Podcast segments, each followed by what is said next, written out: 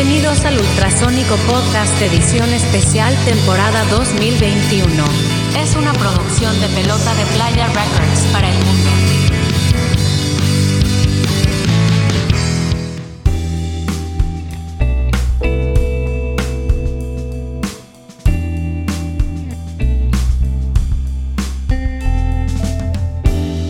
Bienvenidos al Ultrasónico Podcast, edición de lujo. Salud. Ay, muchachada, buenas noches. Salud, ¿cómo muchachos, están? salud. ¿Cómo está mi banda? Muchachada. Aquí estamos finalmente en este gran, gran podcast. Yo creo que el más esperado de la temporada, ¿no? Finalmente con un tema, un tema bastante serio, bastante importante dentro de la música que vamos a hablar de bajistas, cabrón. Nos merecemos este lugar finalmente. Les habla, soy Pato, Pato Navidad, bajista del Ultrasónico y finalmente me dieron las cámaras y micrófonos pues para arrancar esto y que esto sea mi patio de juegos, ¿no? Invité este, a unos amigos, unos compas, unos, colegas del gremio de los bajistas, pero pues antes de arrancar para presentarlos, este, vamos a presentar a estos dos rascatripas que tocan el ultrasónico. Este, uno es el Miguel y el otro es el Josie, y pues ya los conocen, ya saben quiénes son, y pues vamos a lo bueno. ¿sí? Adelante. Vamos a la carnita. Bienvenidos. ¿Qué pasó, mi Josi? Y Choco, Josi, saluda a la gente. se Chocolate, te ¿cómo estaba quemando el gaznate por presentar este pinche episodio de bajista. Ahora sí te sientes, sí te sientes con gente, cabrón. ¿Eh? Compa, ahora sí compré una caguama para mí solito, compa. Hasta la puse en fría. de la Sí, saqué el bote de leche. que la leche del niño, na, na, na, na, mañana, mañana vemos lo de la leche del niño. Ahorita lo de la caguama, cabrón. Fresquecita. Pues, Qué pues show. gran episodio, episodio 55 Ultrasónico Podcast, un episodio especial con bajistas amigos. Miguel, buenas noches, ¿cómo estás? Buenas noches, buenas noches a todos. Efectivamente, arrancando este episodio, que, que ahora sí nos echó un montón el pato, Yossi, porque pues es bien sabido que en Claro que Ultrasónico son 36 guitarristas, entonces pues siempre es la Sí, minoría el pato con el bajo y pues ahorita ya nos echó un montón, Yossi. ¿Cómo ves? Pero yo, sol- yo solito con mi bajo puedo con los tres, cabrón. Ahorita les vamos a demostrar lo importante que es el, el, el- el bajo dentro de la música del rock and roll. Les vamos a poner un pinche camón para que se Excelente. pongan quietos. Bola de montoneros. Bueno, pues aquí andamos, fíjate. Y pues nos di, me di a la tarea de invitar amigos, bajistas de, de- de bandas de aquí de Culiacán. Este, tenemos aquí al, al, al Christopher Marie Bañas, el Chris. ¿Qué pasó, mi Chris? ¿Cómo estás? Muy bien, cabrón, ¿cómo estás? Muy bien, aquí andamos, traemos de nueva cuenta al, al Guillermo Soto, alias el Duende, que ya lo tuvimos en el episodio pasado acá de Alta María. ¿Cómo está mi Duende? ¿Qué rollo con ustedes? Aquí haciendo fuerzas, finalmente. Cuatro bajistas y, y dos mascatritas. Sí. Es correcto. Vamos a hacer un desmadre. Y pues el, el- el negrito de chocolate, mi Ociel. ¿Qué pasó, mi Ociel? Este es el Guarura. ¿Qué onda, Pato? Pues aquí, este, eh, decías que el, el podcast más esperado, por lo menos para nosotros, sí, que alguien nos diera nuestro lugar. No. la gente lo estaba pidiendo, la gente lo estaba pidiendo en redes, tan así que yo creo que lo vamos a mandar al exclusivo, al VIP, ¿no? Al, al- Oye, al entonces, entonces funcionó que mandáramos los miles de mensajes nosotros mismos. Así como nos totalmente. La, la- la Es que de- de- déjenme de platicarles. bots. Déjenme explicarles que en el episodio donde se hicieron la entrega de los Ultrasónico Awards, Ultrasónico Awards hubo. La semana Pues pasada. Me eh, lo perdí. escúchalo, no, es de, es de diciembre. Es de diciembre. Resulta que en Eh, ese episodio se premió a lo mejor de la música en Culiacán. Lo voy a escuchar. Curiosamente, pues fuimos varios los agraciados y el, bajista, el, y el mejor bajista ultrasónico no es el pato, ¿no? Entonces esto levantó polémica en redes.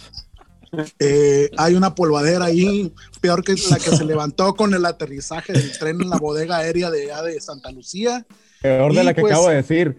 El pato, pues, pidió un episodio especial donde él pueda sentirse dueño y señor del micrófono.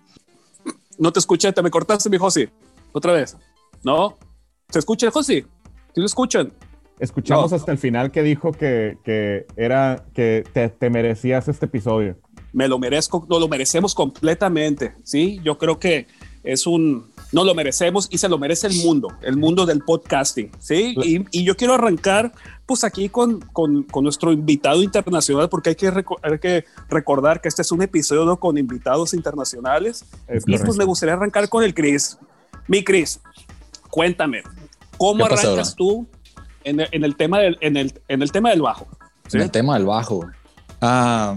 Sí, o sea, ¿cu ¿cuándo, cuándo ¿Cuándo empezaste a tocar el bajo? ¿Fuiste guitarrista y después dijiste, ah, no, el bajo es lo mío? Y, no, fíjate que yo quería tocar el bajo desde antes de que empecé a tocar el bajo, Ajá. Um, no sabía yo crecí. Y dije, aquí está.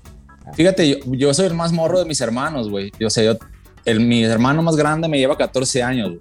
Entonces, cuando yo nací, toda mi infancia, uh -huh. uh, pues crecí escuchando bandas de rock, pues, ¿no? O sea, de ese tiempo, pues, ¿no? De los 70s, o sea, como los los Beatles y, pues, o sea, un chingo de raza, pues, ¿no? O sea, música que a veces ni sé los nombres, pero la, la escucho y me acuerdo de mis carnales, ¿sabes, güey? O sea, me viene la memoria de que, órale, esa música la escuchaba yo cuando estaba morro. Y, y me acuerdo que mi papá tenía un amigo, porque pues todos, todos tenían récords, pues, ¿no? Tenían, tenían viniles, güey.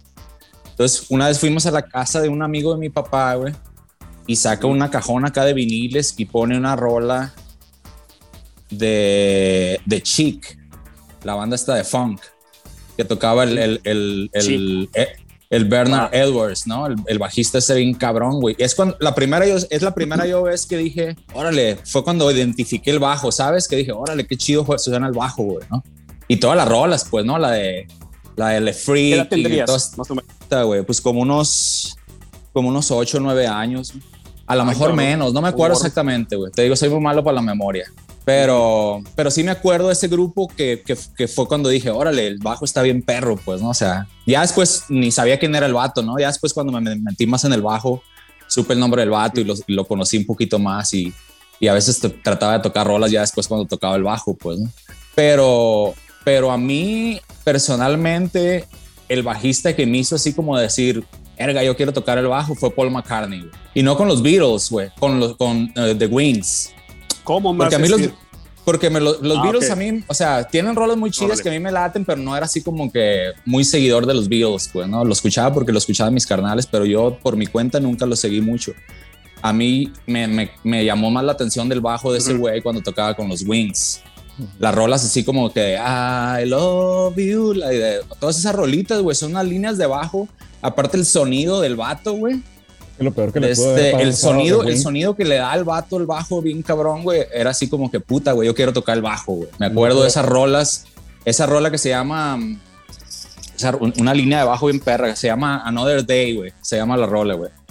Está, güey, la línea del bajo, esa rola está bien perra, güey. Era cuando, yo me acuerdo bien presente de esa rola cuando dije, quiero tocar el bajo, güey pero pues nunca tuve dinero para comprarme el bajo ni, ni me dieron para pa comprarme uno, güey. Entonces, ya después a los años, yo tenía como nueve o diez años y mi hermana le compraron un órgano y la metieron a la escuela, a Casa Escobosa y la chingada. Y, y estuvo, estuvo como un año yendo a clases, güey. Y yo de oído empezaba a sacar las rolas que ella le enseñaban en la escuela, pues, ¿no? O sea, como que de puro oído las empezaba a sacar las melodías y cuando empecé a tocar el pedal de abajo, dije, verga, este es el bajo, es como el bajo, güey. Entonces me empecé a aprender y después me metieron a mí a la escuela de órgano. Estudié como dos años. En, uh, yo empecé en Casa Escobosa y después me cambié a Gómez Romero, la otra escuela que se llamaba, güey. Estudié otro año ahí, güey. Y este, sí, pero siempre me gustaba un chingo rolitas así que se que traían el pedal acá del bajo con el pie, pues, ¿no? Entonces sí. era mi primer, mis primeros inicios con básicamente no el bajo eléctrico, pero pero tocando una línea de bajo, pues con el pie, pues. Mm. Y no fue hasta ya cuando estaba okay. como, como unos 15 años, yo creo, que mi papá me regaló una guitarra, güey. No me regaló un bajo, güey. Este, y yo le, yo le decía que quería un bajo, pues, ¿no? Pero él así como que, pues, me regaló una guitarra y pues yo lo aprecié y, y tocaba rolitas y siempre sacaba rolitas, pero siempre tocaba las rolas así como que sacaba líneas de bajo, pero en la guitarra, pues, ¿no? Y nunca tuve un bajo, la neta, claro. hasta cuando ya estuve. Yo creo que todos me, des, ya, después me, después me pasó la onda de la música, me hice ciclista y me agarró la onda por ahí un ratillo, como unos 3, 4 años. Y no fue hasta en la prepa, güey, que mi primo tocaba la batería y me invitó a tocar desde a su casa. Y este, y en ese tiempo, no, no me acuerdo quién chingado me prestó el bajo. Se me hace que un amigo de mi hermano, güey, que tocaba música. Simón, un, un hermano, que, un vecino de ahí, de, de mi carnal, que, to- que tenía un bajo bien usado, bien viejo, que tenía ahí, güey, que nomás tenía dos cuerdas. Y me lo prestó, le pedí dinero a mi papá para comprar unas cuerdas. Bueno, lo toqué como dos semanas con las dos cuerdas, pero ya luego me dio dinero y le, le compré las cuerdas. Y me fui a tocar con mi primo, pues, ¿no? Empecé a tocar líneas de bajo y tocar, no sabía ni madre, pues, ¿no? Estaba tocando ahí nomás ondillas o trataba de sacar rolas y ese rollo. Y ya después, no me acuerdo cuánto tiempo pasó, Ah. no lo hacíamos muy seguido, pues, ¿no? Y ya, no me acuerdo qué tanto tiempo pasó que yo conocí al, al linche por medio de mi primo, güey. Y nos juntamos a tocar una vez el linche, el Roger, mi Simón. primo y yo en su casa y ensayamos y sacamos como dos rolillas y tocamos en un, en una, en un evento, creo que en el campestre, un pedo así. Y, y ya, o sea. Hay una foto, ¿no? Por ahí rol- rolando. No me acuerdo, la verdad, güey. O sea, no me acuerdo ni fechas, la verdad, qué año pasó ni nada. Pero eso fue ya cuando estábamos casi en la prepa, yo creo. Simón, Como, como el primero de prepa, un pedo así. Simón. Sí. Y, y ya después, güey, o sea, no me acuerdo Sí, cuándo me ya acuerdo. fue cuando ah, una, una novia que tuve yo, güey, Jessica, desde mi cumpleaños me regaló un bajo, güey. O sea, de cumpleaños me regaló un bajo un, de esos Ay, ahí quería llegar yo. Qué buena novia Simón. tenías, güey. Sí, no, Ahí chido, quería llegar yo. Que, que si era cierto que una novia te había regalado un bajo, güey. Me Sí, regaló sí, el yo- bajo. Yo, me la acuerdo morra, de güey. ese evento, güey. Simón. Yo me acuerdo que había Y, y cómo, no me acuerdo, güey, cómo fue cuando ya conocí a los, a los hijos de la monja. ¿Quién conocí primero, güey? Yo me acuerdo del bajo que le regaló la novia. Un Lion. Sí, un lion, así como de, de tres colores, ¿no? Sí, el güey, a huevo, pues lo tuve Sí, un chingo de sí, años ¿no? que me, me lo robaron ese en el DF, güey. Gracias a Dios, porque ya, ya eso hizo que me comprara otro más chido, güey. Órale. De este, pero sí, güey, malo Digo, yo para sí, fechas. Tienes bajos ahorita. Tengo mi bajo que, que lo tengo desde hace un chingo, güey. Un, un Dr. Harfield que lo compré en el DF hace un chingo. Y el core lo tuvo por muchos años y se lo metió por el pedorro, güey. De este, porque pues en las pedas del core se le caía o se caía él con el bajo, no sé qué pedo, güey. Está todo madreado, pero se ve, se ve toda madre, pues se ve cool, pues. hasta eso que, hasta eso que los madrados quedaron bien acomodados para que se viera bien, pues. Sí, no, nomás que lo tuve un chingo de tiempo guardado y ahorita que lo, lo conecto, lo conecté el año pasado y, y mete como ruidos y ese pedo, pues, ¿no? Entonces tengo que, yo creo que cambiarle el cableado o algún- algo está haciendo falso ahí, pues, ¿no? La tierra o un pedo así. Pero, pero sí, tengo un chingo que no toco, güey. Pero sí, güey, no me acuerdo exactamente cómo conocí a los hijos de la monja, güey. Pero fue en alguna tocada, güey. Este, creo que el primero que conocí fue al Chelín y él me, me, me conectó con el, con el Minita y con el Chino. Y ya pues empecé a tocar con esos güeyes. Ya fue mi primera banda así como que, o sea, ya, ya más así estable, pues, ¿no? Oye, y, y tú, por ejemplo, porque yo, yo entré a Los Hijos de la Monja después de ti y sí, tengo que decirlo, me dejaste, un- dejaste un paquetote, ¿no? Y este... lo- ¡Uy, Goshi! la tenías. Atácate. Lo tenía que decir. Oye, y este, pero por ejemplo, la manera en que tocas el bajo tú, para quien quiera escuchar un poco de, de- de- de la música de, de, de Chris, pues están los Gravy in the Union que eh, están ahí en Spotify y en, y en plataformas digitales con un proyecto ahí electrónico con un poquito funk y tiene un buen cotorreo. Este, ¿Cómo empataste tú el tema del bajo un poco fonqueado con la música de Nita, pues, y la música esta que era como eh, símil de, pues, de Metallica, ¿no? Que ya, ya hemos hablado aquí que, que, que- que le gustaba ese tema, ¿no? ¿Cómo, cómo, ¿Cómo lograste empatar esa parte del bajo? Pues es que no sé, güey, no me di cuenta, güey. O sea, yo creo que el funk lo traigo yo en mi, en mi sangre porque pues crecí escuchando esa música, pues, ¿no? Nací en esos años, nací en los 70, güey, o sea. Entonces, siempre me llamó la atención las líneas de, de, de- de bajo acá, funk y todo el rollo y, y pues no sé, güey, o sea, y estuvo interesante porque al principio, o sea, pues tocábamos las rolitas viejas esas que tenían, pues yo llegué a, a tocar rolas de ellos, pues, ¿no? Entonces, o sea, básicamente no fue mucho de meterle de mi, de mi cuchara, pues, ¿no? Más que nada seguirlas y meterle algunos que otro arreglito y todo el rollo. No fue hasta ya cuando empezamos a tocar rolas así como de... Ya cuando, cuando empecé ya yo a participar pues en la composición y, y, y agarraba guitarra, porque estuvimos un chingo de tiempo sin guitarrista líder, pues, ¿no? Entonces yo a veces, entre el Niti y yo componíamos las, las rolas con guitarras y ya después yo me pasaba al bajo y sacaba mi línea de bajo y ese rollo. Entonces, este, Órale, pues sí estuvo interesante y yo la verdad ese fue tu paso. sí tenía, sí tenía como interés en el metal y ese rollo, pues me gustaba huevo metal y que dos, tres banditas, pero nunca me... Yo anteriormente a, a Los Hijos de la Monja, pues yo escuchaba otros pedos, pues, ¿no? O sea, ondas que escuchaba mis carnales o... O, puta, güey, o el bajista ese también así de que... Otro, otro así que me impactó muy cabrón, por ejemplo, fue el, fue el, el Tony Levin, güey, de Peter Gabriel. O sea, para mí es mi bajista favorito, güey. O sea, porque fue como bien innovador, pues, ¿no? Su sonido así con ese pinche, con un putal de compresor, güey, y un chorus que le metía así, güey, y unos freles que tocaba a veces bien maníacos, güey. Va. O sea, o sea es, ese tipo de música escuchaba yo, por ejemplo, antes, pues, ¿no? Y ya después empecé a, a meterme un poquito más en el metal y todo el rollo. Y, pero pues mi onda era más porque yo quería tocar, pues no me importaba qué, pues, ¿no? Y me gustaba Los Hijos de la Sí. Monja y me invitaron creo y pues dije, sobres, le voy a entrar, pues, ¿no? Entonces, pues fue una etapa chida, bueno. la disfruté, la neta, güey. Y ya después pues me pasé con Oye. los... No, dime. No, no, no, no, termina para, para, para preguntar No, lo pues no mismo. sé quiero si- que me cuente lo mismo el, el, el, el Ociel el Duende. Ah, sí, ok. Ociel, bueno, pero ¿tú cómo no sé, tú dime cuando ya empieces con ellos, con ellos, pues. No, no, pues aquí nomás quiero que arranquen ellos para saber cómo, cómo arrancaron ellos en el, en el tema de bajo. O sea, tú dime, tú que anduviste con.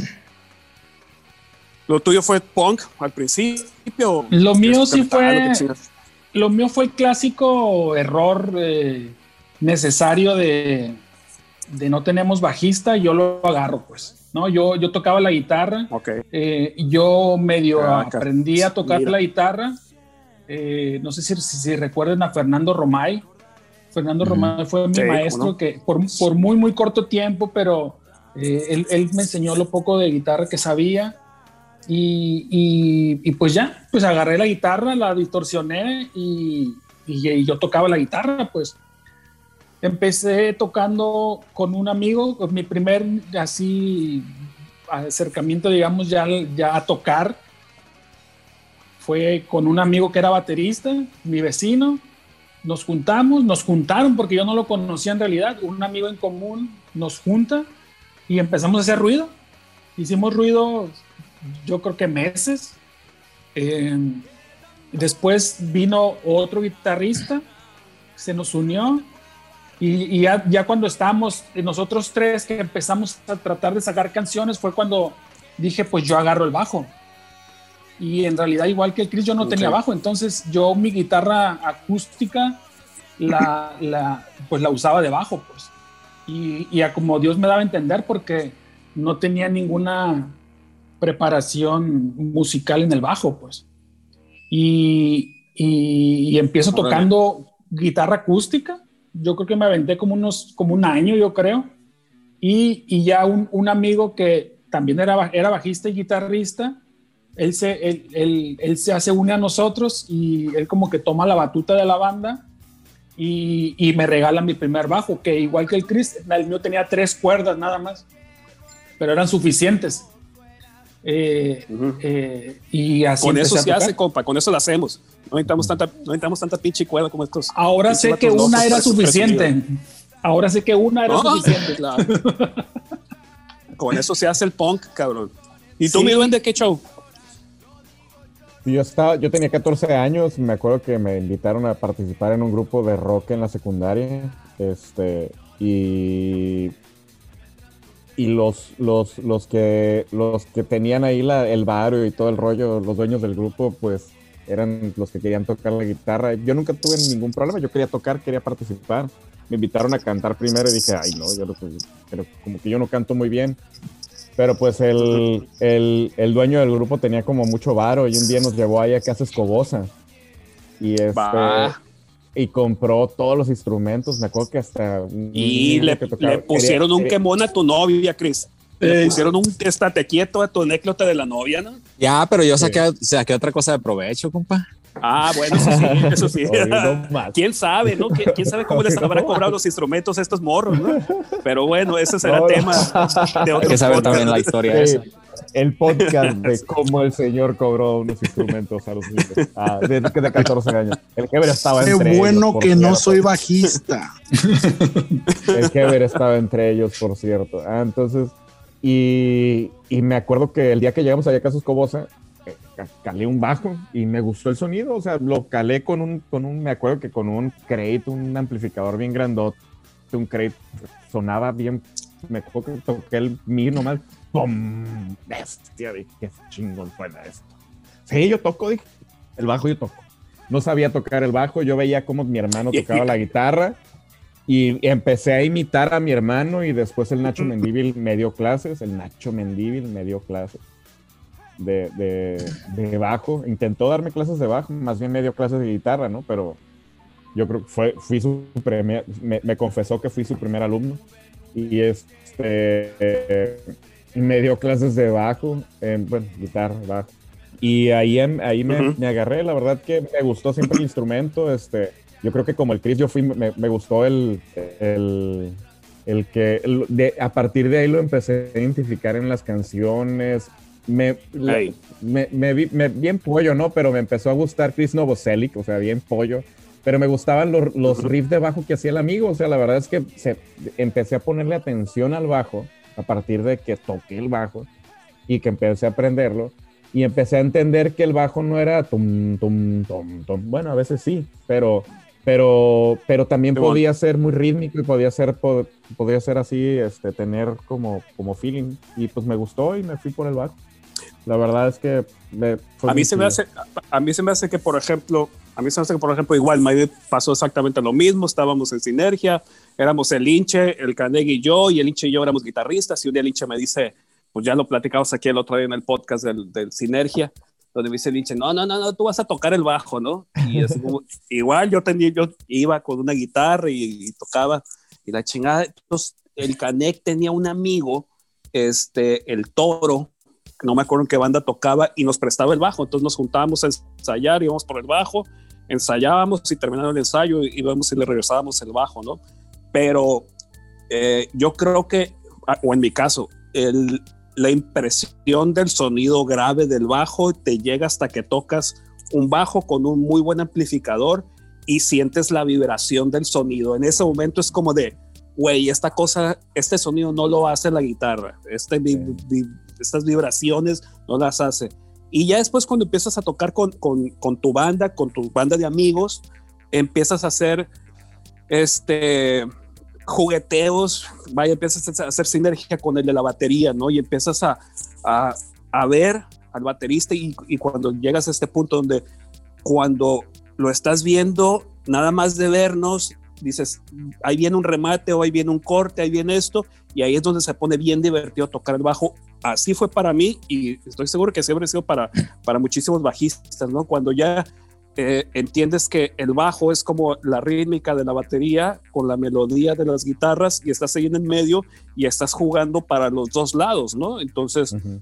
porque evidentemente pues la batería pues viene a marcar los, los tiempos y los ritmos y las guitarras ponen la melodía por su lado y encajan en algún punto, pero el tema de, de- del bajo se vuelve muy padre cuando estás tú en el medio y, y aunque no eres el, el, el virtuoso toca mil notas de- del, del tema, sí estás muy involucrado apoyando el, sonido de las dos partes, ¿no?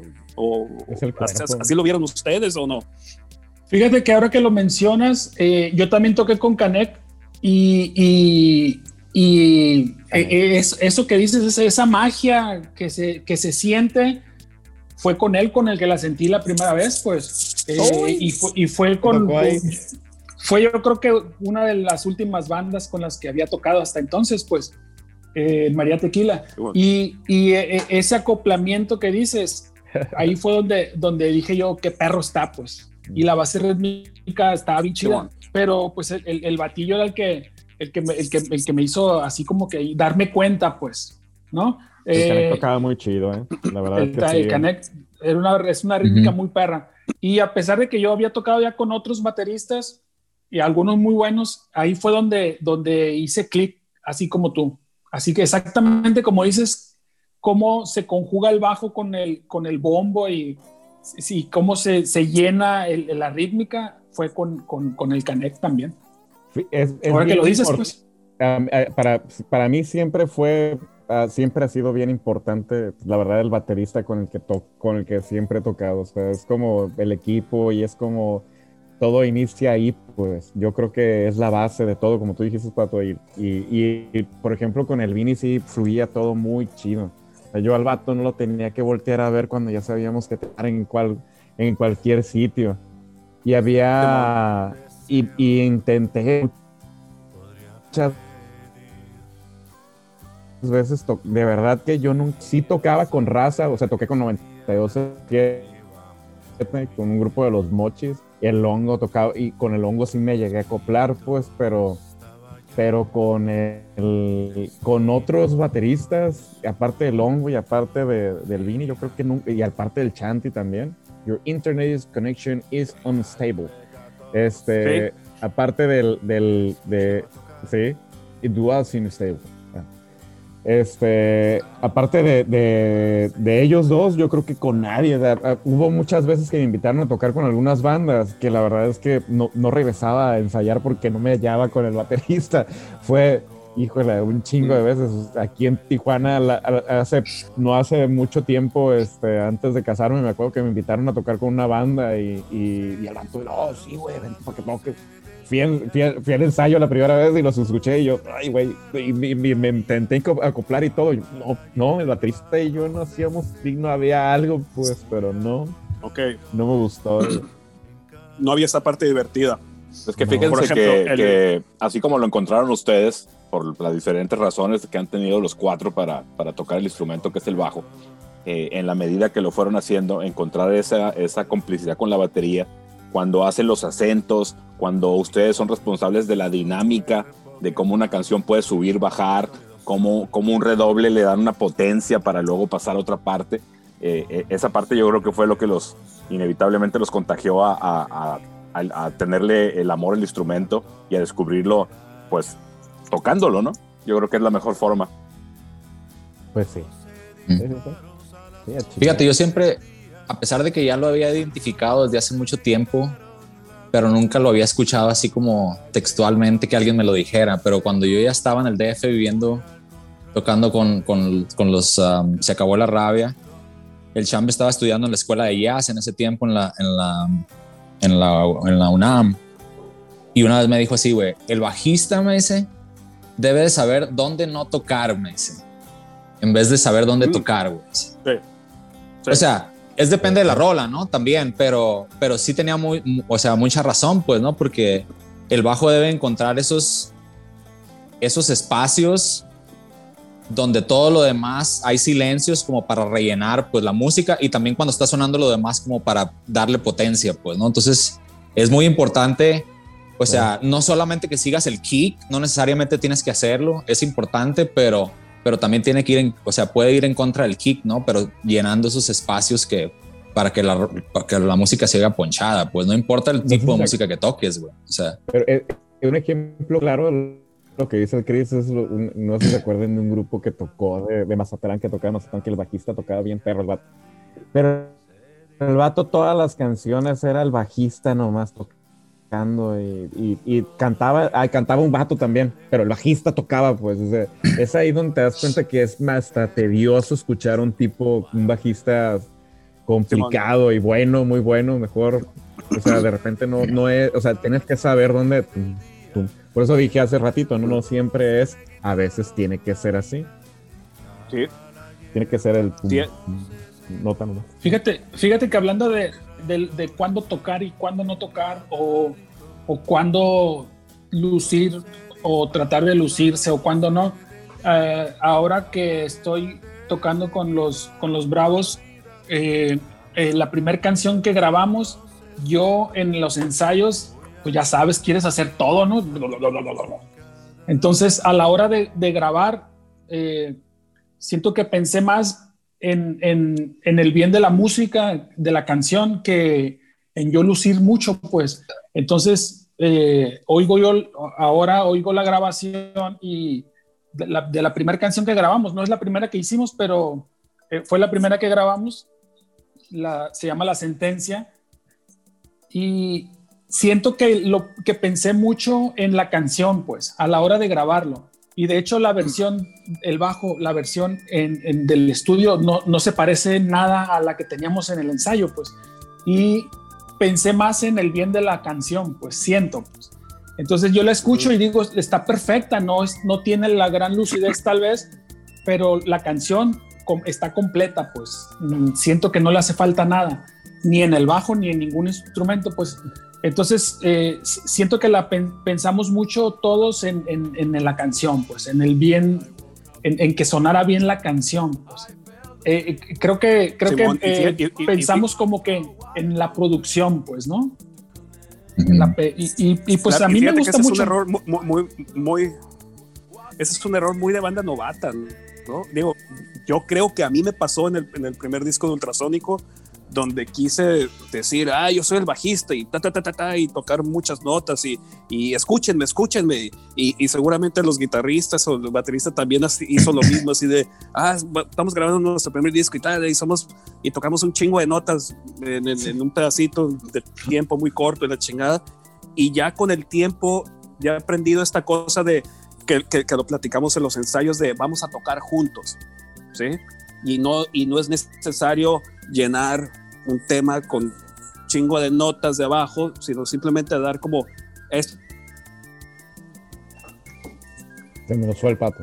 Sí, pato. Pato, estás en vivo, Ultrasónico Podcast. Unstable. Así una foto, güey, tómale un screenshot. Sí, se, quedó como, se quedó como el meme de José José. Ándale, sí, sí, ah. Fíjate nomás, la tecnología lo sacó de su propio episodio. Continuemos, muchachos. Imagínate que ya no pueda regresar, güey. Venga, ya valió madre, güey. Eh, no alcanza a tomarle la foto, chale. Oigan, jóvenes, pues platicando de, de, pues de, su instrumento, del bajo, como bien decía Pato, pues eso está en base a, a experiencia y ustedes pues alcanzaron a reunir alguna en sus años de, juventud eh, y todo ese trayecto, ¿no? Pero bueno, retomando un poquito, eh, este podcast también se trata de hacer un poquito el árbol genealógico de, las bandas de Culiacán. Pues platíquenos en qué bandas estuvieron los tres, este, para empezar a, poner contexto acá, ¿no? ¿No empieza? ¿Tú? ¿Tú, Chris? ¿Así vamos igual o qué? Sí, sí, sí. En el, de este reloj.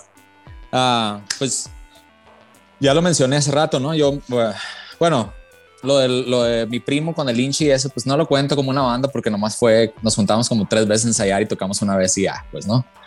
Pero Los Hijos de la Monja fue mi primera banda. Estuve con ellos un par de años o tres más o menos. Desde, como lo comenté, fue una buena experiencia porque pues fue otro estilo de música que yo nunca me esperé tocar, aunque, aunque me llamaba la atención, pero estuvo chido porque pues aprendí, ¿no? De hecho, el, estando con, e, el estar con ellos, pues con, compartí, o sea, conocí otra banda, por ejemplo, a los de Macre y todo ese rollo, y también toqué un toquín con los de Macre, porque creo que hubo un reencuentro unos años después, y el Ramón, pues como es doctor, no pudo tocar y, y, uh, y pues me jalaron a mí a tocar y pues me tuve que aprender las rolas como en una semana, un pedo así.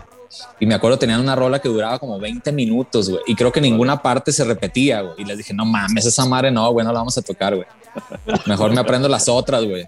Y ya, o sea, me aprendí las rolas, tocamos y estuvo curado, pues, ¿no? O sea, cabeceando cae la chingada. Y, y ya después yo me fui a vivir a Mexicali con mis primos y a Calexico ahí un tiempo y pues me, salí de la banda, entonces regresé, cuando regresé estuve un rato sin tocar, aunque me juntaba a veces a tocar con amigos dos, tres, pero ya después, uh, pues tú tocabas social, ¿no? Con María Tequila, güey. Y yo estaba ahí, o sea, me llevaba un chingo con ellos también tocando, o sea, a veces ahí cotorreando, porque ensayábamos juntos también un tiempo. Y, este, y pues cotorreamos mucho tiempo las dos bandas, pues, ¿no? Y, y pues el negro tocaba con los dos, pues, ¿no? O sea, tocaba con los María Tequila y ensayaba con nosotros y, y, este, y ensayábamos ahí en la casa del Nita también, que todo el mundo ensayó ahí, güey. Así es. Este, ah, y ya después, no me acuerdo por qué él también se salió de la banda de María Tequila y yo entré con ellos a tocar por unos, no fue mucho tiempo, la verdad, o sea, pudiera decir como un año más o menos. Ah, y estuvo chido, la verdad. María Tequila era una banda que yo a mí siempre me gustó un chingo y, y pues aparte pues yo era amigo del negro desde morro. Ah, y, y, pues el negro tocaba bien perro, pues, ¿no? O sea, quería tocar con el El negro, negro, en, en alguna banda, en algún momento decía yo. "Ah, alguna vez quiero tocar con el negro, pues. Y este, y, y Era estuve María Tequila ahí. Era, eran, eran una muy buena alineación, la verdad, el negro y tú. Sí, güey. Y pues también me tocó, me también. tocó, me tocó tocar con el Canek también, pues, ¿no? El Canek también es súper chido, güey, tocar con él, güey. Y, y no sé por qué, güey, una vez cuando vinieron los, los Se Acabó la Rabia a Culiacán, ah, no sé a qué vinieron, pero me acuerdo que a, a dos calles de mi casa eh, tenían el, el, el estudio ese, ni me acuerdo cómo se llama el pinche estudio ese que rentaba el audio para los conciertos, güey. De este... Y, y ahí estaba el niñón y una hubo una fiesta y empezamos a cotorrear y me dijeron, oye, güey, el meño ya no va a tocar con nosotros.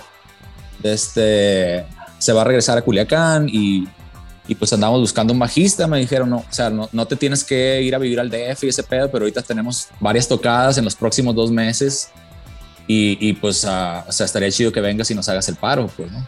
Vas y tocas y te regresas si quieres, pues, ¿no? Entonces, ah, vinieron porque tenían tocadas en Mazatlán y en los Mochis, ya me acuerdo. Entonces ah, también fue así como onda como los de Macre, pues, o sea, tuve como una semana para aprenderme las rolas y ensayamos ahí en la casa del niñón. Ah, tocamos en Mazatlán, en los Mochis y me fui al DF con ellos y estuve allá los dos meses y después de los dos meses regresé a Culiacán por mis cosas y me regresé otra vez para allá.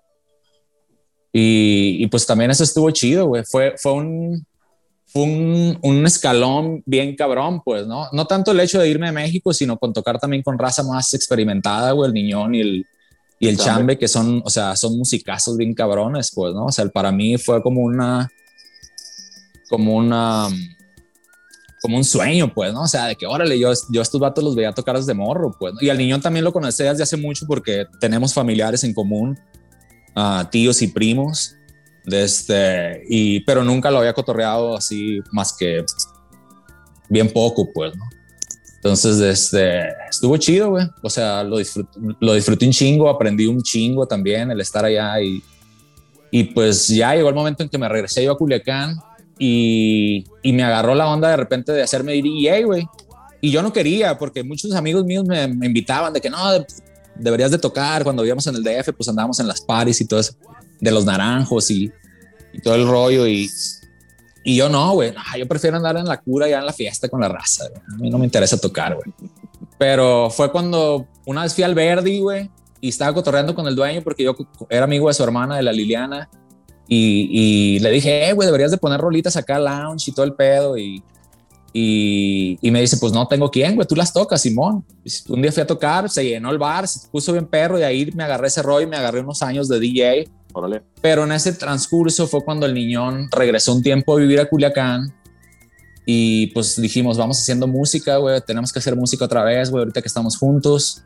Y pues nos, nos acoplamos ahí con el core, güey, que también andaba ahí sin, sin hacer nada, andaba tocando covers, pero pues también quería algo, al, hacer algo de él, pues, ¿no? Entonces, uh, te, como les comenté hace rato, nos juntamos una vez, salió de oportunidad de tocar una, en una, una tocadilla ahí en la cafetería del Difocur, güey, cuando todavía estaba chiquita, güey.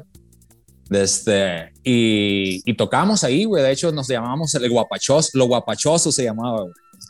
Desde, y ya tocamos y, y gran nombre, gustó, gran nombre. y pues nos prendió y, y empezamos con el gravy, güey. Empezamos así como que sobres a componer y fue una etapa, la verdad, para mí fue mi banda favorita, no, o sea, por muchas cosas, pero más que nada porque fue una banda que yo inicié, pues, ¿sabes? No? Órale. Todas las bandas anteriores en las uh -huh. que yo toqué, yo llegaba con su música y, y, de repente, si duraba un poquito, participaba en rolas eh, con ellos en las composiciones, pero, pero el Gravy fue la primera banda con la que yo, o sea, yo la formé con otros dos vatos que con el core nunca había tocado, pero con el niño pues ya había tocado y, y, y estuvo bien perro porque nadie hacíamos otra cosa más que eso, güey. El primer disco, el Gravy, lo hicimos no me acuerdo en cuánto tiempo, fue, fueron un par de meses o tres meses, pero ahí en el depa de, fue del, todos los del, días, todo el día. O sea, ahí en el depa, esa era nuestra vida, güey, ¿sabes? En, en, la, en, la, en, el depa del core y, y, lo grabamos ya. En el depa del core empezamos a, a producir y a componer. Y en, el depa, y en la casa del niñón fue cuando ya lo grabamos. Algunos ensayos, me acuerdo. Sí, que- que la neta es que y ese, esa era nuestra vida, güey. Esa era todo el día haciendo música, componiendo y grabando y componiendo y grabando y, y, haciendo rolas y, y, esa era nuestra vida y sin ninguna intención, ¿sabes, güey? Por eso, por eso ese disco se me hace así bien perro, mi, pues, porque salió así de una manera bien pura y bien honesta, pues, ¿no? O sea, y, y ya, pues fue cuando después el niñón se fue a Londres, güey, a estudiar y pues nos, nos abrimos, güey. Y ya después cuando regresó, tocamos una vez más, pero yo ya fue cuando me vine, me vine otra vez al Gabacho, creo, güey. Y ya después cuando regresé a Culiacán, duré como dos años, pero ya fue, siempre fue bien, bien difícil, o sea, ponernos de acuerdo. Y ya después yo me fui a Vallarta, güey, y ya fue lo, último que yo toqué ya en una banda, pues, ¿no? Un instrumento. Ya después participé en proyectos con otros amigos, pero ya fue así como que a veces no tocaba el bajo, a veces tocaba otra cosa y, y ondas así, pero pues esa fue ya toda mi, mi, mi, carrera de bajista, pues, ¿no? Y ya tengo un chingo que no toco, güey, la neta, o sea. Sí, a veces así como que me entra la onda de, voy a tocar, voy a tocar, pero siempre toco la guitarra, siempre he tenido guitarra, o sea que la guitarra acústica siempre la he tenido ahí. Tengo otros dos instrumentos ahí medio locos, desde este, que toco ahí y, pero sí, güey, o sea, ya tengo rato que no toco, pero sí, el bajo, o sea, quiero volver a, retomarlo y empezar a tocar otra vez, aunque no sea en una banda, sino para grabar. Ahorita ya estoy produciendo más en, software y cosas así.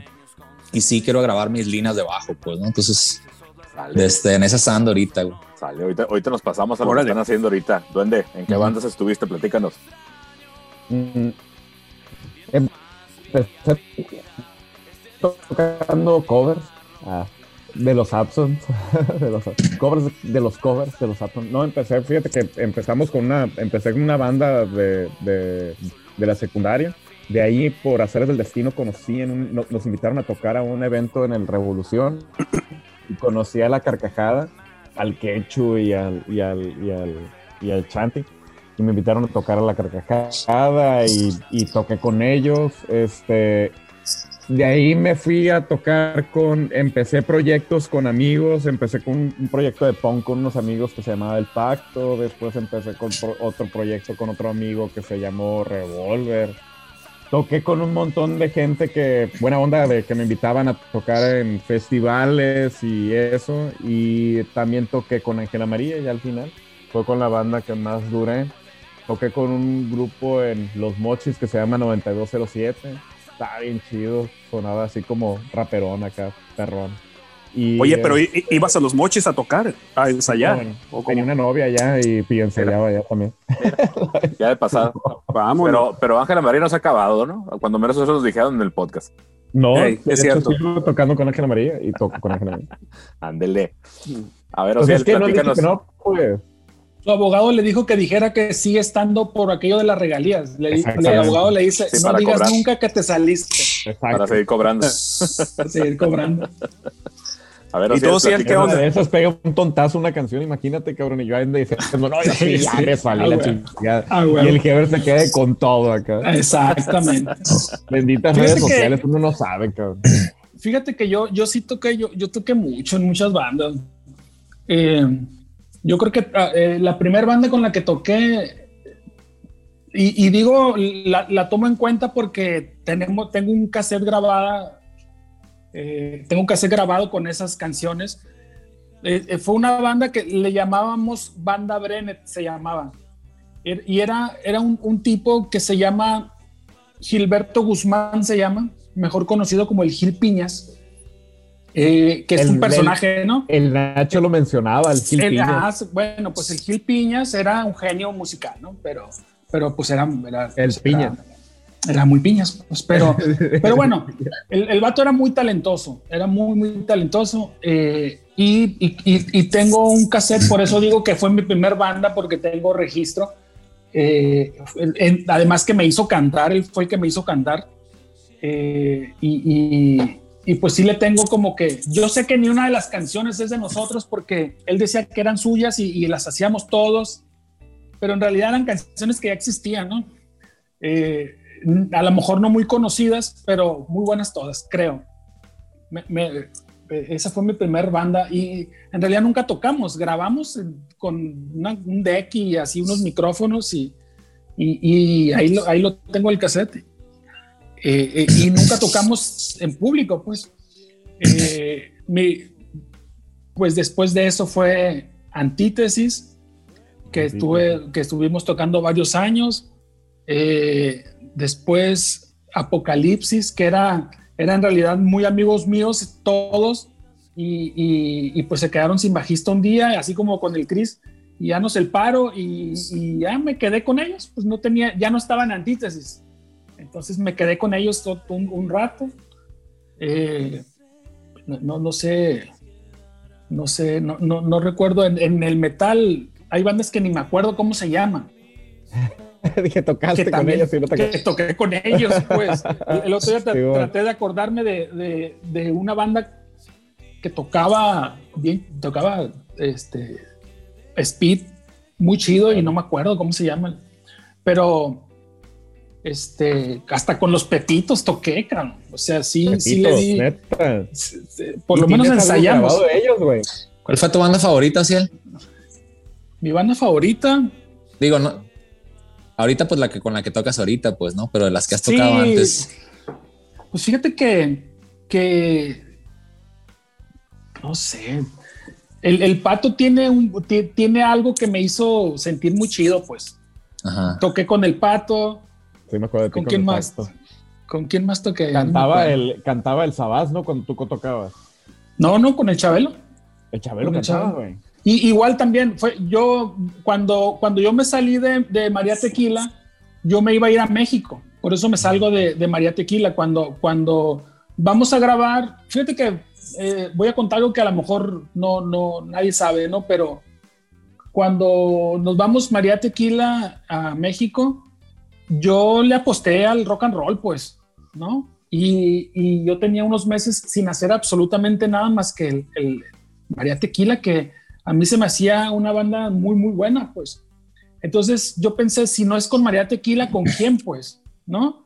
Y fue como mi carta, ¿no? Yo me acuerdo que pasé unos meses que yo recuerdo, mi papá siempre me ha apoyado muchísimo con lo de la música y le dije, no voy a hacer nada más que el, más que el grupo, pues. Y, y mi jefe me dijo, "Ah, arre". yo había salido de la universidad y entonces mi jefe me dijo, le dije yo un año, le dije. En realidad fue menos porque nos fuimos en- a, a México en- a principios de año, no recuerdo si en enero, no me acuerdo. Pero, pero ya para, para El llegó un 31 momento, de enero. ah, yo, yo recuerdo un momento en ya que vi que María Tequila no, no tenía las mismas aspiraciones que yo, ¿sabes? Yo quería ser músico, pues, ¿no? Yo le aposté a la Ujú. música, pues. Entonces, eh, yo me di cuenta que ellos lo hacían más por, No, pues por hobby imagino, o por ¿no? otras cosas, ¿no? También, también, tener, también teniendo un papá que te dice, dale, tal Sí, chingada, órale, ahí te va toda la lana y chingale, cabrón. Sí, entonces yo, Este, no te va a faltar que No, pues, yo bueno, cuando, cuando fui a México, en realidad yo me di cuenta de eso, de que, de que yo no, de que no. Entonces, como era como, realmente era como un trato entre mi, mi jefe y yo, de, me dijo, Bueno. dale, yo le dije, dame un año, fierro, me dijo él. Y pues yo dije, ya no, me di cuenta que no iba a pasar nada, pues con María Tequila. Entonces, estando en México con María Tequila, yo me fui a buscar, eh, yo había estudiado, yo estudié comunicaciones. Entonces, eh, yo quería especializarme en producción de, de radio y televisión. Entonces, estando con ellos allá, busqué escuela y encontré escuela. Entonces, cuando yo me regreso a Culiacán, ya me regresé con la fecha de escuela y todo. pues. Entonces, ya me regresé a... eh, y, y de hecho, yo no había hablado ni siquiera con, con los María Tequila. Y, y el, día que, el día que voy a decirles, pues, que, que, pues, que ahí muere, pues yo ya me iba a México. Eh, y creo que ya Simón. tenían acomodadas mis cosas ahí por un lado. Yo nomás llegué a recogerlas. O sea, en realidad no me salí, creo que me sacaron ellos. Este, pero pues yo fui a recoger mis cosas porque yo ya me iba a México. ¿no? En realidad yo llegué, estuve una semana y me regresé a México y, y, y ya estuve este, dos años, creo. Y, y, regresando me pasó como, como al Chris, me, dijo el- me dijeron el Sabás y el, y el Chinix que tenían un- unas tocadas y que no tenían bajista, que les hacía el paro. Y entré con Ujú. ellos y, y, y- y igual que igual que el duende, sigo estando en, en el pato, ¿no? Todavía. Sí, O sea, ok. hasta, la, hasta la Oye. fecha, ¿no? Órale. Órale, y retomando el, el- el tema de bajistas, ¿qué bajistas admiran de, de esa época o actuales que, que, que hayan escuchado últimamente que es, ay, güey, estos vatos está, este morro está chilo, ¿no? Porque de pronto yo escucho bandas de morros de 18 años que en el Culiche Rock Army hemos tenido estos eh, se- serie de eventos en el, en el backstage y de pronto llegan bandas bien perros, unos pinches plebes de 18 años que tocan bien perro, bien sabroso. Pero ustedes, ¿qué bajistas tienen así como de, de, de ídolos, ¿no? O que les haya Pero de? Culiacán dices que los hayan o de, formado. de toda la vida. No, de, no, no, Oh. no, de toda la vida. Pues ya, ya, ya, ya- ya escuchamos que ya escuchamos el tío de Paul McCartney y el de y el de Sting. No, ¿Tú, Tony Levin, Duende o Ciel? No, no digo de, Yo, la- yo la neta es que no tengo, la verdad es que no tengo ninguno, pero no, no, no me sé el nombre de ninguno. ¿Pero de qué Honestamente, banda? me- te, te podría decir que me, me gustaba mucho, por ejemplo, la- las... Es que me gustan mucho lo- los bajos que son muy rítmicos. Por ejemplo, me gusta mucho el de... Ay, güey, no sabría decirte, güey. O sea, por ejemplo, no sé, me gustan mucho los bajos rítmicos. Y cuando escucho una canción siempre le pongo mucha atención al bajo rítmico. O sea, y, y puede ser una canción, o sea, no sé, ahora sí que ni siquiera te podría decir si tengo una banda favorita o algo así, porque creo que de cualquier, eh, cual- cualquier canción puede ser de un momento, pues, y me puede gustar en ese Simón. momento y, ah, mira, ese, ese, ese bajo que está sonando está chido. Pero me gustan mucho los bajos que son rítmicos. Me gustan mucho los bajos que pueden tener una línea rítmica. Simón. Por ejemplo, algo que hacía muy bien el, el Chris en, en- en una canción de Gravy, la, la de Con Sabor a Esperanza, güey. Ujú. Esa rola, por Pollo con ejemplo, Gravy. eh, Pollo con Gravy con Sabor a Esperanza esa rola tenía toda una linita de bajo y me gustaba la linita de bajo.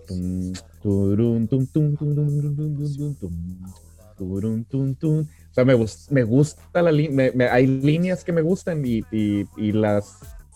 Eso es lo que más me agrada de un, ba, de un baquista, ¿no? Este... De, pero en realidad no tengo un bajista preferido, eh, muchas veces me, me, me- me gustaba mucho, por ejemplo, cómo sonaba eh, Red Hot Chili Peppers. Me gustaba mucho este, cómo suena Flea. La verdad es que ya él individualmente, la verdad es que es un vato muy rítmico al momento de hacer sus, sus líneas de bajo, las hace muy rítmicas el vato. Creo que no es un abusón del bajo. Este, pero también pienso igual del vato de, de- de- que, que, ay, se me va el nombre de, de, de, por ejemplo, no sé, de una banda de progresivo, güey. Ok. También pienso igual de ellos, o sea, entiendo el momento del, que- de- del, del, del bajista y pero también pienso igual de, por ejemplo, una del, del- por ejemplo, este güey de que, que tocan los bookies. Ah, Eh, cabrón. bajo- la- la- la- o sea, El chivo. las líneas del El bajo chivo. de los bookies sona- el chivo, El chivo, claro. el, el, vato, eh, el vato este sonaba. tum, turu, tu, tu, tu, tu, tu, tum. O sea, estaba bien perro.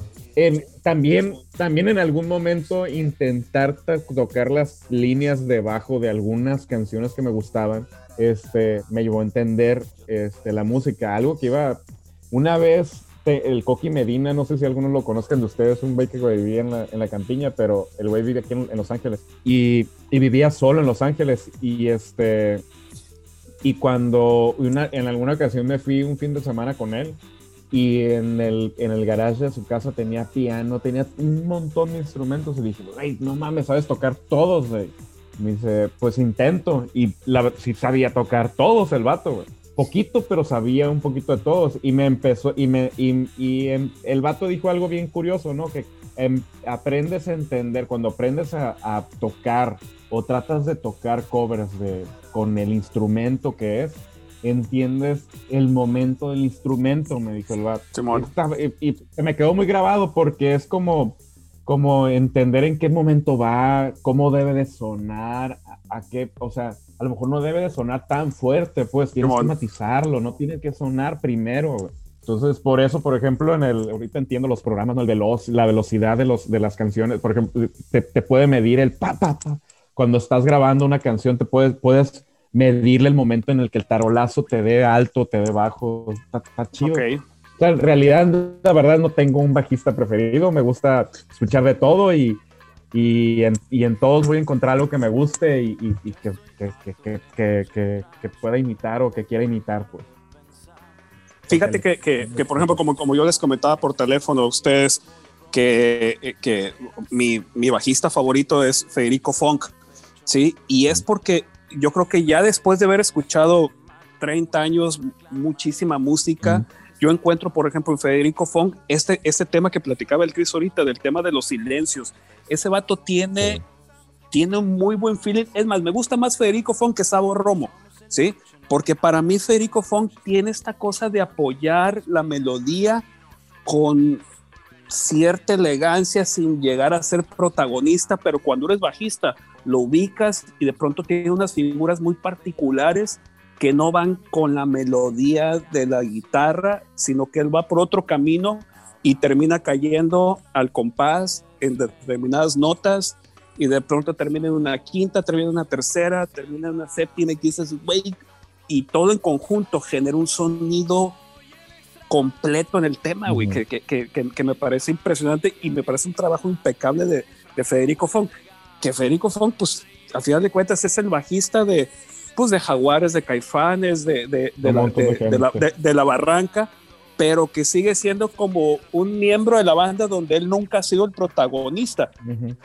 Sabo Romo sí ha llegado a ser el, el güey, el Sabo Romo de, de, de Caifanes y la chingada. Pero pues más bien. Yo te voy a decir por- una cosa, güey. ¿no? Ahorita Por- que mencionas por- Sabo Romo, güey.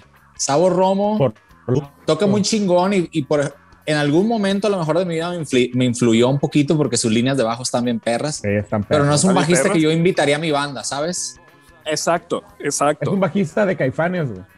Sí. Es que yo creo que también es como el momento de, o sea, es, es que es la magia, güey. Yo creo que este güey le dio, le- es, es- ahora sí que lo- me voy a ir al fútbol, ah, todo lo quiero comparar con fútbol. Pero, pero por ejemplo, es Cristiano Ronaldo, güey. El vato ha demostrado que es bueno en cada equipo, güey. Y Messi, pues nada más lo has visto en un solo equipo. Pero eh, yo creo que Sabo Romo es un bajista que ha demostrado ser un buen bajista en, en un Sí. que, en, en un grupo que, que, que fusionó cosas bien raras, güey, y, y que lo hizo muy bien. O sea, yo, por ejemplo, bueno. algo que... no, ¿quién, grabó, ¿Quién grabó la rola del- del- con el chino y con el, con el Miguel, la última que grabaron? ¿El, ¿Tú, Chris, o tú? El, el Chris, el Chris. tú, Chris? Esa rola, Chris. por ejemplo, ¿Qué rola, el, güey? bajo, el, el, el bajo de... esa- No me acuerdo, una rola con el chino, con el, con el Miguel. Con los, Con los- con los hijos de la monja, con los hijos de la monja. Ajá. Pero la última que grabaron, güey. La grabó el Chris. O, o, bueno, el, el, el Nita tiene un pariente allá en Los Cabos que, que, que, que le ayudó a grabar las guitarras o la batería, no sé qué, pero de la, ¿qué es más? De las últimas grabaciones, sí fue el Chris, güey. Sí, Pero, me, por ejemplo, me, esa- me- me la compartió el Miguel. esa mezcla de, de, de, de- por ejemplo, que tú decías hace rato, esa mezcla del Nita con este güey que es ridículo, estaba bien perro, o sea, el, bat, el, el, el, el, el Chris pausaba en los momentos que había que pausar la rola. Yo, la, a mí, cuando me invitó el Nita a tocar con ellos esa rola, la toqué igualito como la había sacado este güey, porque dije, "Ah, suena perra así como debe de sonar, pues es, es, es el momento Sí. del bajo. Sí, sonó muy perro. Oye, yo sí, yo sí, yo sí quiero hablar de acá dos, tres bajistas bien perros, güey. Yo creo que si estamos hablando de bajistas Arráncate. deberíamos de... Pero no, primero hay que darle de quebrar a los ciel, güey, porque los ciel no ha dicho quién, quién influenció. y ya después acá. Pues fíjate que, que, pues así como influenciarme, influenciarme. Yo cuando estaba, cuando, en, mi juventud, pues de 18 años, fue cuando me destrampé con, con el metal, 16, 17 años, fue cuando me destrampé y, y, yo creo que, en ¿cuántos años tendría cuando iba? eh, eh, mi primo es de mi edad, entonces mi primo también le gustaba el metal, él vive allá, entonces me decía, oye, va a venir Exodus.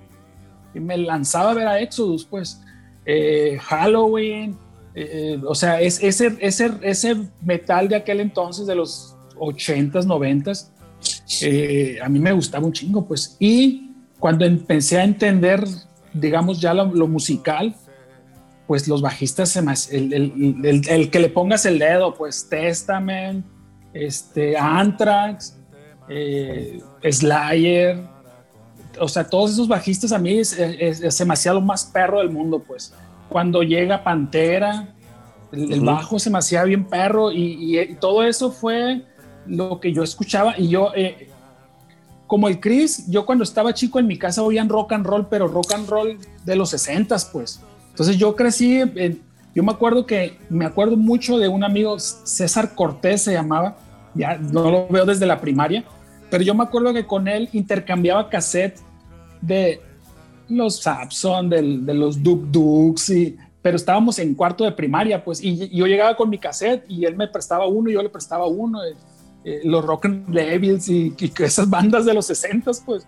En mi casa había toda esa música porque a mi mamá le gustaba mucho el rock and roll. Era- Mi mamá era, era Chicago Go, pues.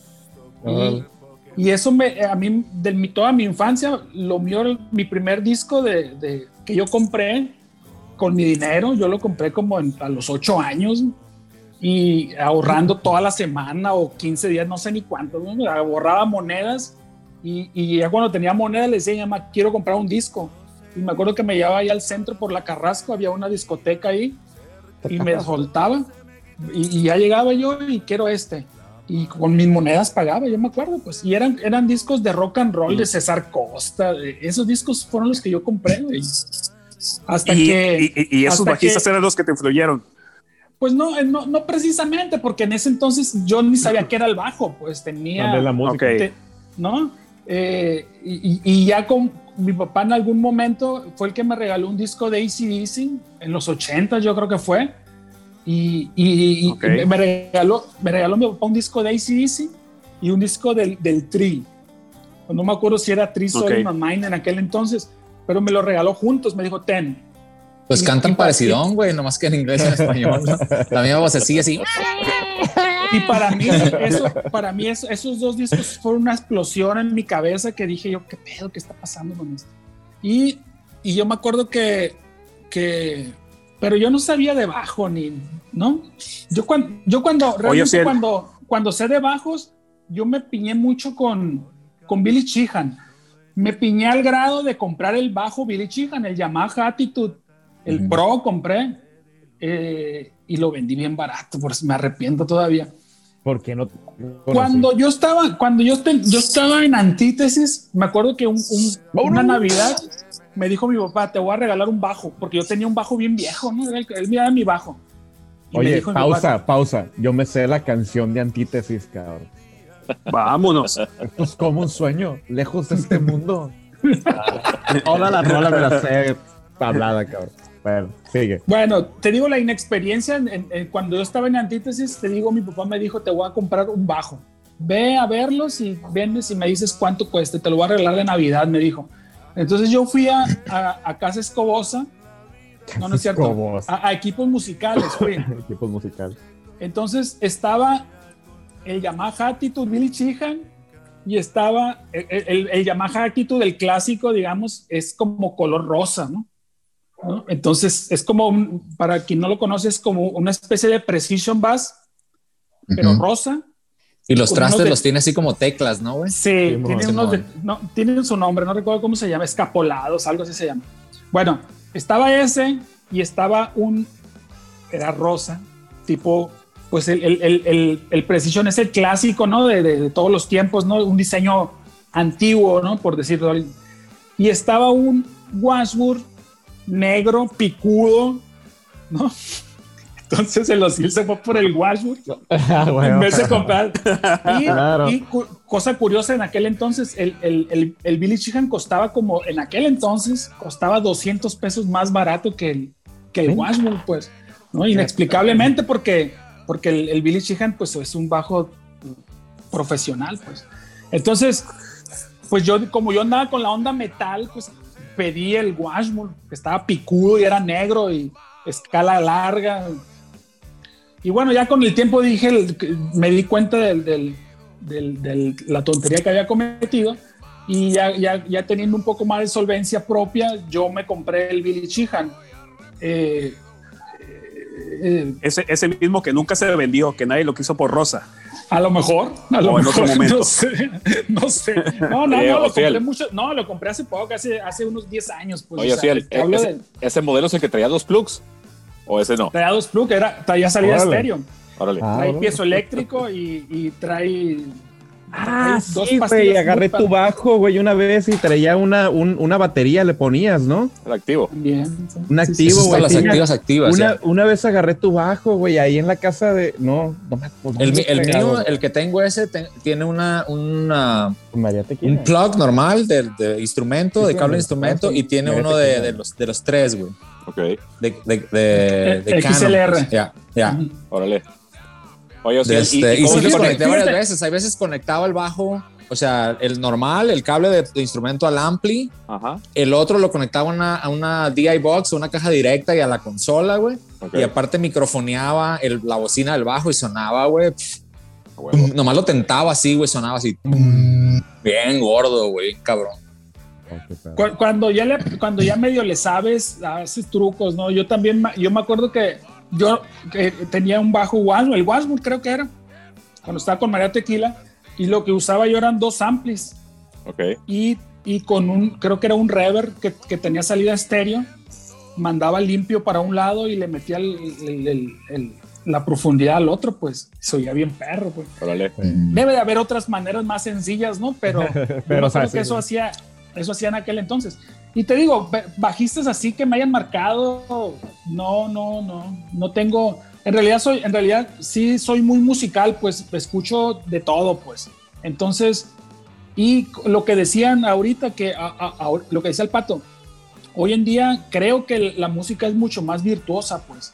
Entonces escuchas O casi menos, ¿no? cualquier banda, no, son más virtuosos, porque por Sí. ejemplo escuchas Eh, escuchas a, cual- a cualquier bajista o a cualquier grupo de ahora Bueno, bueno, ujú. y, y son, son, son muy buenos, se, se oye muy bien todo, pues. El otro día Oye, llegué al ensayo con, con una canción de, de un grupo que se llama Tame Impala. Y Ya. el bajo está, está bien bonito, el bajo, pues. Entonces Son unas líneas muy perras de bajo, güey. Pero se me güeyes son electrónicos, ¿no? O sea, No. casi todo. No. No, una No, parte no, la hacen no. electrónica, ¿no? No, es bajo, bajo. La otra vez Güey, vi, la un neta, video, güey, la vi un neta, video güey. de ellos acá. Una con- con recomendación. todos sus teclados. Escuchen bandas australianas, güey. Musicalmente esos vatos están en otro pinche nivel, güey. O sea, bien cabrón, güey. O sea, un putal de bandas que yo he seguido los últimos 8 o 10 años, güey. De allá, güey. O sea, no mames, güey. Hacen música muy cabrona, güey. Y, por- esos güeyes, o sea, como quién, como quién les- crees, como quién crees. No hay un chingo, güey. O sea, MGMT, Tame Impala, güey. O, Ah, sea, o sea, hay un chingo de bandas australianas, güey. Lo, lo- la morra está la Courtney Barnett, güey, que es una morra más acá blusera, güey. Rock and rollera, así que son nada más tres vatos, güey, pero suenan bien ponchados, güey. Hay un chingo, güey. Hay un chingo de bandas australianas, buena este, ahí. Pero sí, arráncate, no, arráncate, Chris. En el bajo sí, no, güey. A mí hubo un chingo de bajistas que, puta, güey. Y yo, fíjate, te pudiera nombrar un chingo de porque a mí sí me gustaba. Como el duende dice, yo nunca me, yo nomás me escuchaba la línea y me gustaba. A mí también. Pero yo cuando identificaba un sonido, güey, y decía, puta, este vato me, me, me llama bien cabrón, sí me metía yo como que a buscar, o sea, de cómo empezó y, o sea, porque eso me motivaba a mí un chingo, pues, ¿no? Y ahorita lo que dice el, el Ociel, regresándome un poquito de, de- de- de la virtuosidad de los músicos, lo que pasa es que ahorita ya hay, hay, hay más acce- accesibilidad, accesibilidad para, para buscar y aprender cosas. Aprender, Antes no teníamos todo eso, güey. Ahorita hay videos de YouTube, o sea, ves un chingo de artistas de otro No. mundo. Antes nuestras influencias eran las rolas que nos llegaban de chingadera o, o lo de las bandas que escuchábamos, pues, ¿no? O sea, MTV, ya- el MTV. Pero sí, güey, o sea, yo, te, te- como te digo, te pudiera Ay. nombrar un chingo de bajistas que yo sé que son muy cabrones, pero bajistas que me, que me llegaron así bien cabrón, güey, eran bajistas. A mí nunca me llamó la atención vatos así. Un solo de bajo para mí, no, güey. Nunca, nunca me llamó la atención un solo de bajo, ¿sabes, güey? El único solo de bajo que me gusta es el pinche vato de, de anestesia de Cliff Burton, güey. Porque esa madre no es un solo, es una rola, güey. Ujú. Es ¿no? Es una rola. melodía, es, Eh, un- es una onda muy cabrona, otro pedo. Es pero- un ciclo de la rola, güey. Y el vato toca toda Ya, la rola. pero nunca me llamaron la atención así los, los bajistas atascados o, o, de- o- o escuchar un, o oír un toquín que el vato estuviera slapeando el bajo todo el toquín. No, está chido unas dos, tres rolas y eso. A mí lo que me llamaba la atención de los bajistas era más como el sonido que lograban, pues, ¿sabes? No? O sea, a pesar de, o sea, aparte de la línea, como lo mencionaba hace rato, de no saber dónde tocar, Paul McCartney es uno de mis favoritos, Tony Levin, o sea, las líneas y el saber dónde tocar y dónde no tocar, es, eso está muy cabrón de esos güeyes. Pero aparte también el sonido. Tony Levin, por ejemplo, o sea, lo puedes escuchar en cualquier banda y sabes que es ese cabrón, pues, ¿no? O sea, hacía ondas así como que le metía, creo que una, una no me acuerdo qué rola es, güey, de Peter Gabriel, que el vato, antes de irse a la gira, güey, el vato le dice, estaban ensayando y estaban produciendo todavía y se iban a ir de gira y el último ensayo dijo, ¿sabes qué, güey? Vamos a darle esta rola porque quiero, quiero probar algo, pues. Y en ese tiempo, en ese día, güey, el vato se había llevado a su hija, al, una bebita, güey, a la grabación, al estudio, y saca un pinche pañal, güey, y se lo mete en el puente, en las, abajo de las cuerdas del bajo, para darle una, como un mute, ¿no? O sea, como una, un, sonido así medio apagado, güey. Y es una rola que el vato hace así como un tapping, una bien tranquilita, güey. Se llama, ¿cómo se llama esa rola? Se llama, se me hace que se llama That Voice Again o algo así, güey. No me acuerdo, güey. Algo así, güey. Pero es una rola muy cabrona, güey. Pero sí, chequen todo lo de Peter Gabriel, güey. Hoy el bajo, güey, es un sonido muy bonito, güey. O sea, ya muy cabrón, güey. Y luego, pues, o sea, ¿qué otro cabrón, güey? El, el vato de, por ejemplo, Race Against the Machine, güey. O sea, el bajista ese, güey. Estamos hablando de otro, otro estilo ponchado, güey. Tum, pero unas líneas de bajo Buenísimo, muy cabronas, sí, O sea, me gusta mucho más que Flea, por ejemplo, güey. Ese, ese güey, o sea, más o menos de estilachos así. Se llama Team, Team Comerford. Team Comerford, ya. Esas líneas debajo de ese vato estaban muy cabronas. y aparte, el, otro bajista que me llamó muy, la atención era que, le daba un sonido muy cabrón. El bajista que tocaba con um, Paul Simons, güey. Que, era un vato sudafricano, güey. Un, negrito acá gordito, güey. El, ah, Simón. Se me va el pinche. No me acuerdo del nombre, pero el, el apellido. Mm, no me acuerdo, ahorita me voy a acordar, pero era también, usaba mucho, usaba mucho el fretless, güey, el vato, el bajo sin trastes, güey, o sea, y, le daba un sonido muy bonito el bajo, güey. A mí lo que me ayudó fue, a mí lo que me ayudó de, de, de, entender también de repente a, a, otros bajistas, este, fue tocar con bandas bien raras, güey, o sea, por ejemplo, con la carcajada, este, estos güeyes me ponían, me ponían grupos o sea, me decían que escuchara hasta la Sonora Santanera y cómo tocaba el bajo la Sonora Santanera. En algún momento ensayé con el Daniel Borrego. Este, y el Daniel Borrego me enseñó otra, otra música y escuché otros bajos. Y la verdad es que eso también de repente fue para mí escuela, ¿no? Cada, cada, cada estilo. Este, no, no podría mencionarte, pero sí, yo creo que en cada estilo hay como como ese grupo. Stuart, Sender, por ejemplo, güey, el de Amiroquai, güey. Ese vato, Stuart Sender es para mí. Perro, es, por ejemplo, Stuart Sender es para mí como el, como el vato que me influenció de morro, que, era el, el, Bernard Edwards, el, negrillo acá funky. Hay cuenta que ese vato es como ese vato, pero en blanco, güey. ¿No? Y, y, y, te das cuenta, güey, porque, güey, a mí me gustaba un chingo y Amiroquai hasta que se salió el Stuart Sender, güey. Se salió ese vato y perdieron el grupo, güey. Sí, sí, totalmente. A pesar de que el, de que el, otro vato, el que entró después, algo se llamaba algo de Nick Felly o algo así, que entró después de ese güey, a Yamiroquai, que ya grabó el álbum de, de Synchronize, pero todas las rolas de ese disco todavía las compuso el Stuart Sender, pues, ¿no? Ah, ya después salió de pleitos con el pinche Jay. Tú te sabes todas el cagado ese, güey. ¿Eh? Tú te sabes todas esas historias, Chris. No, porque. no sabía yo eso. Porque yo me di cuenta, güey, era una banda que yo seguía por el bajista, me gustaba un chingo las líneas del bajo de ese vato, güey, y cuando se salió dije, puta, no, güey, ya no es la misma, güey. Y, justo, o sea, es que es la base, ¿no? Porque cuando, cuando el vato sale, también cambia totalmente el estilo de, la, de, la, de las canciones. Y no sé si fue adrede que lo hayan sacado o se haya salido, pero pero el, estilo de la música cambió totalmente, pues, o sea, la base del vato ese se fue. Se abrieron varios vatos al, mismo tiempo, se me hace, porque el, el, vato, pues, ya estaban así como, como hasta el culo de que, de que el crédito se los llevaba este vato, pues, nomás, ¿no? Y todos componían las rolas, güey. Así, ah, Ya. Oye, y, y, siguiendo el tema, ¿les ha tocado eh, tocar con un bajo friendless? ¿Han tenido esa experiencia?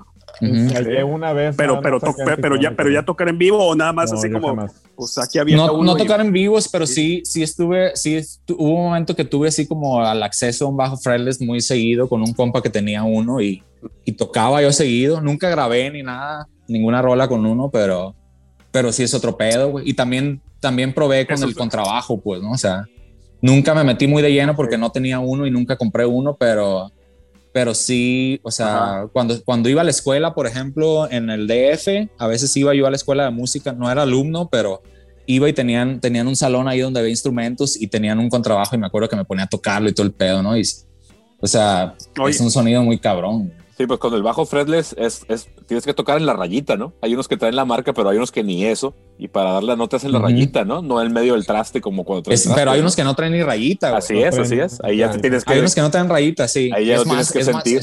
ya, es puro feeling, güey. O sea, puro. Y puro feeling y, y, lo tientas. Pues, y lo, y lo, pero lo tientas. Y la verdad es que es como. Yo cuando ahí entendí que cuando, cuando es, es como cachar la bola, güey. No sé pones el, el, guante donde sabes que va a caer la bola por algún instinto, cabrón. Y, y en el fresh es donde te das cuenta que por instinto pones el dedo donde va, así. Un, no sé si no ah, por, ah, por, por, porque aparte los bajos, porque aparte los bajos fretless, porque aparte los bajos fretless tienen, tienen las cuerdas lisas, ¿no? Si mal no recuerdo, yo, yo, una vez agarré uno y las cuerdas no son entorchadas, bueno, son entorchadas, pero son lisas son lisas, ¿no? Son, suavecitas. Yo, cuando tuve la oportunidad de tocar un fretless era del Tetus, el Tetus tenía un fretless, pero cuando, lo, cuando yo lo agarré para probarlo, pues yo toqué normal, pues, ¿no? No, no, no sabía, no tenía ni idea de que era un, era un bajo sin trastes nada más, pues. Ahorita quiero comprarme uno, de hecho, porque y he estudiado la técnica, me falta eh, hacerlo. pues. tenerlo. Me, interesa, pues ahorita, es, es, una de mis próximas compras porque, porque sí, y, y, en esta búsqueda también de, de, cosas nuevas, pues encuentras sonidos que dices tú, ¿cómo hizo eso? Pues es un bajo fretless, pues. Entonces, este, sí, sí. Ah, cuando yo lo, cuando yo lo toqué alguna vez, pues no, no tenía ni idea de cómo se, de que era otra técnica, ni, y, y, pues no, no, no le saqué jugo, pues. Pero sí, ahora sí me interesa. Oye, ¿y qué, ¿y qué opinión le merecen ustedes como bajistas esta cosa del bajo de cuatro, de cinco y, de seis cuerdas? ¿Es mamonería? ¿Si aporta la, la quinta cuerda? Para pues ustedes, ¿qué es? Bueno, no, dale, dale. Adelante, adelante. La, la, la, la, verdad la, te, da, te debe de, de dar más herramientas son cinco notas nada más, ¿no? O sea, tampoco sí, pero a lo mejor es como una, un, un, tono más, más bajo. O sea, ah, yo, yo siempre preferí cuatro cuerdas, pero nunca tuve la curiosidad de buscar uno de cinco porque la verdad nunca le encontré. Aunque alguna vez me gustó el sonido grave de la, de la, de la, de la quinta cuerda y dije, ah, mira, suena muy bien. Pero ya en ese momento cuando lo entendí, cuando lo, lo conocí, era cuando estaba experimentando con el, con el piano y, ah, mira, aquí está. Entonces, no, no, lo, no lo busqué. sí, por ejemplo, nos, nosotros... nosotros, En ultrasónico, nosotros en ultrasónico tenemos un bajo de, eh, ahí en el, en el cuarto ensayo, un bajo de cinco cuerdas. Cuando llegó el bajo fue como, wow, qué padre, qué chingón, y empezar a tocar. Tiene un pinche bajo pesado, es un bajo pesado, cabrón. Y hace como dos años sacaron un Fender Precision y cuando regresé al Precision, puta, güey, descansé bien cabrón. Dije, está bien bonito el tema de las cinco cuerdas, pero, son solamente cinco notas, pero me estoy divirtiendo más con cuatro notas, ¿sí? No sé cómo le hace la raza que de pronto tienen bajos de seis cuerdas más agudas, como, como evidentemente depende mucho de, la música, del tema, del estilo que se toca, pues, pero, pero este este asunto de, bueno, son cinco notas más graves solamente, funcionan cuando estás tocando pues en, en, algunas escalas muy particulares, solamente estas cinco notas más graves. Y, y, aparte creo que solamente funciona si tienes el equipo necesario para hacer sonar esas cinco notas más graves, pues, porque si sigues tocando con tu loncherita, eh, amplificador, loncherita, pues no le vas a sacar el ruido grave de pues eh, el rugido al bajo, pues, ¿sí? ¿Tú crees? Fíjate que yo sí tengo, yo sí tengo cinco, tengo también cinco cuerdas y, y sí está práctico para algunas cosas. Eh, no es lo mismo. Si es, si es, si es el rango del, del, del grave, sí está más bonito, pues. Pero no, no lo uso porque como a mí me gusta mucho más, e- es un, es un Ibáñez. Y como me gusta mucho más el, el sonido del Fender, cuando bajaba, haz de cuenta, agarraba, agarraba el, el- el de 5, sacaba una rola y cuando agarraba el de 4, batallaba para convertirlo, pues. Entonces, a veces eh, eh, en, en la conversión es donde yo me hacía bolas, pues. Por eso dejé de usarlo, Simón. porque lo, lo uso, no, no me gusta más el sonido, pues, ¿no? Y, y como no uso tanto el, el, el, el tema del bajo profundo, pues, de hecho toco mucho a media escala, entonces no, no, no lo uso casi, pues. Eh, sí creo que facilita mucho para algunas cosas, eh, pero no, Para algunas cosas, exacto. Sí, sí, facilita porque sí tienes más rango y los tienes más cerca todo.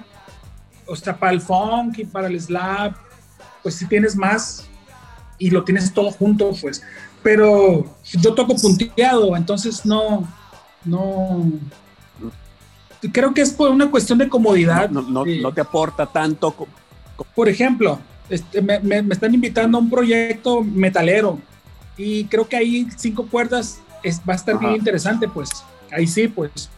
Y luego Ibáñez es, es Ok. pilloso, entonces creo que le va a dar chido, un sonido chido eh, la quinta cuerda al, Órale. ¿no? ¿Quién sabe? Es cuestión, yo creo que como cada quien se acomode. Yo prefiero cuatro cuerdas. ¿Tú, Chris? Yo también, soy de, tus- yo también soy de cuatro cuerdas.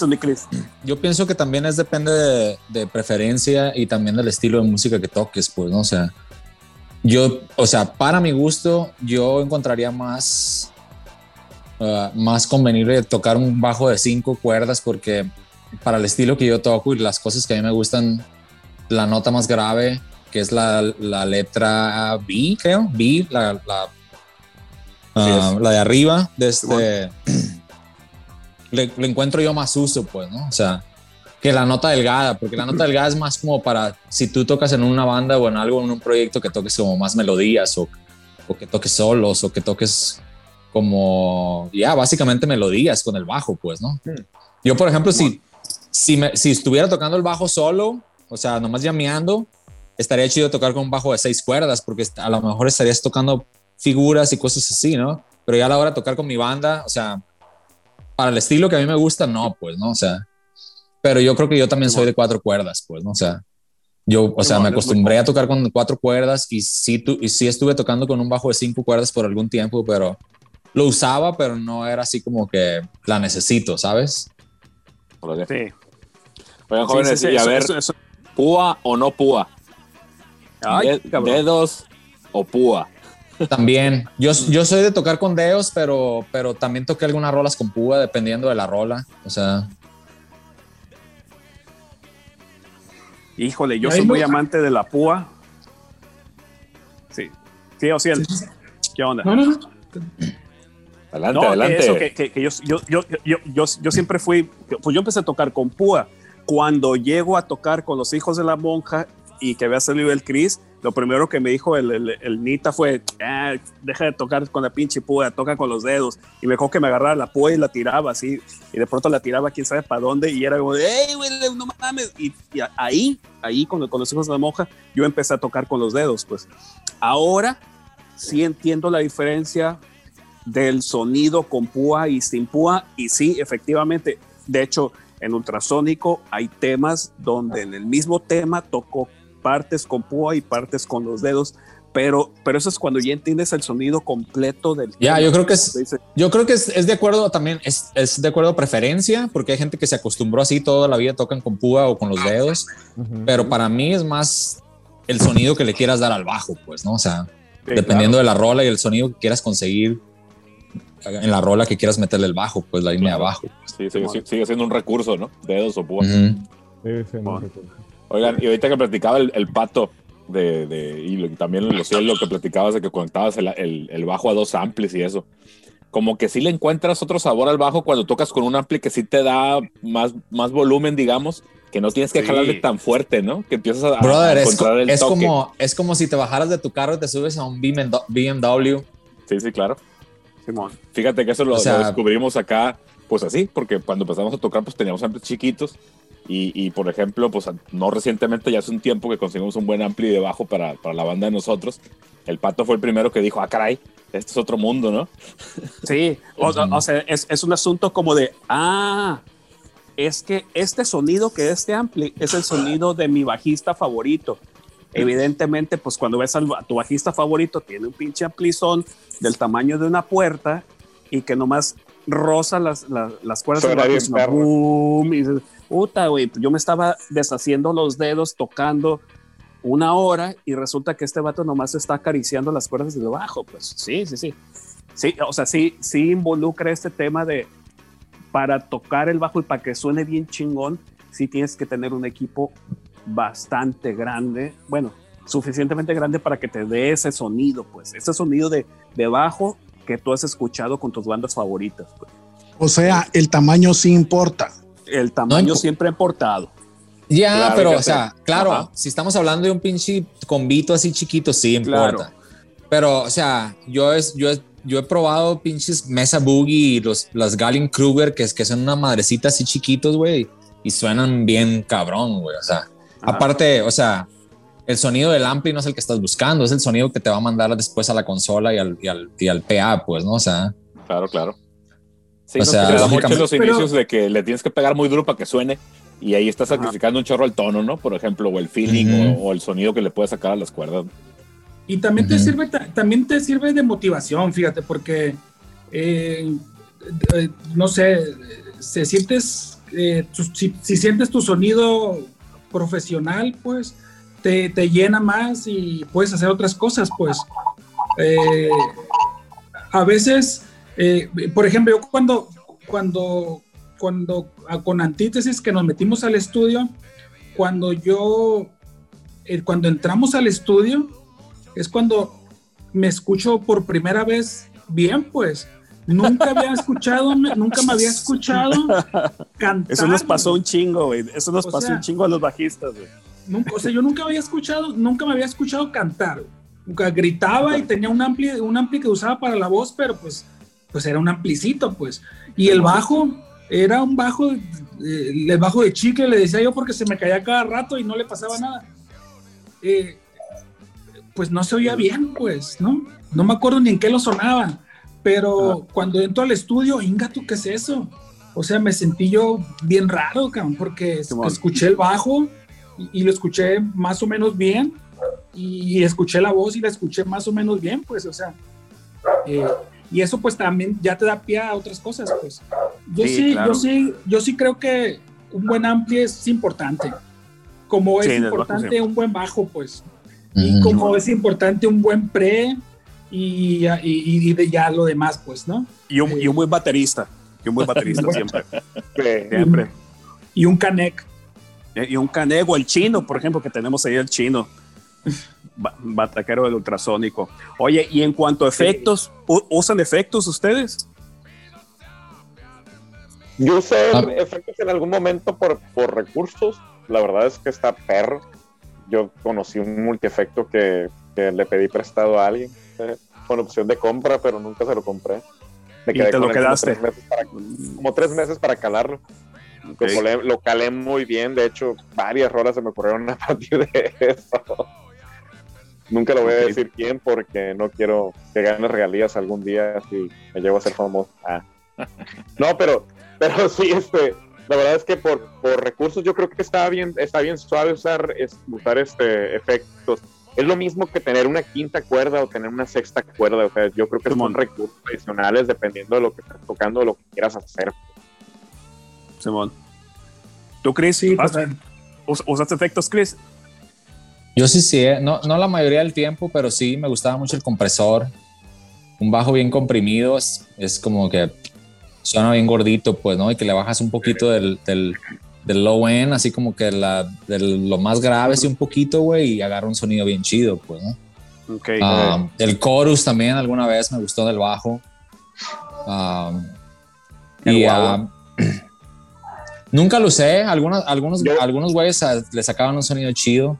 Yo este... guau en una rola de Ángel María y me gustaba, la verdad es que lo usaba bien para la chingada, pero me gustaba como sonaba, o sea, en la, en la rola. El, el pinche, el pinche Cliff Burton en la de anestesia, güey. Pues ahí le mete el Ah, guabón así, hace, hace llorar el pinche bajo ese vato ahí, güey. Y, lo- y- y- y lo escuchas acá en perspectiva, güey, y dices, el vato lo hizo con corazón y lo hizo con sangre. güey.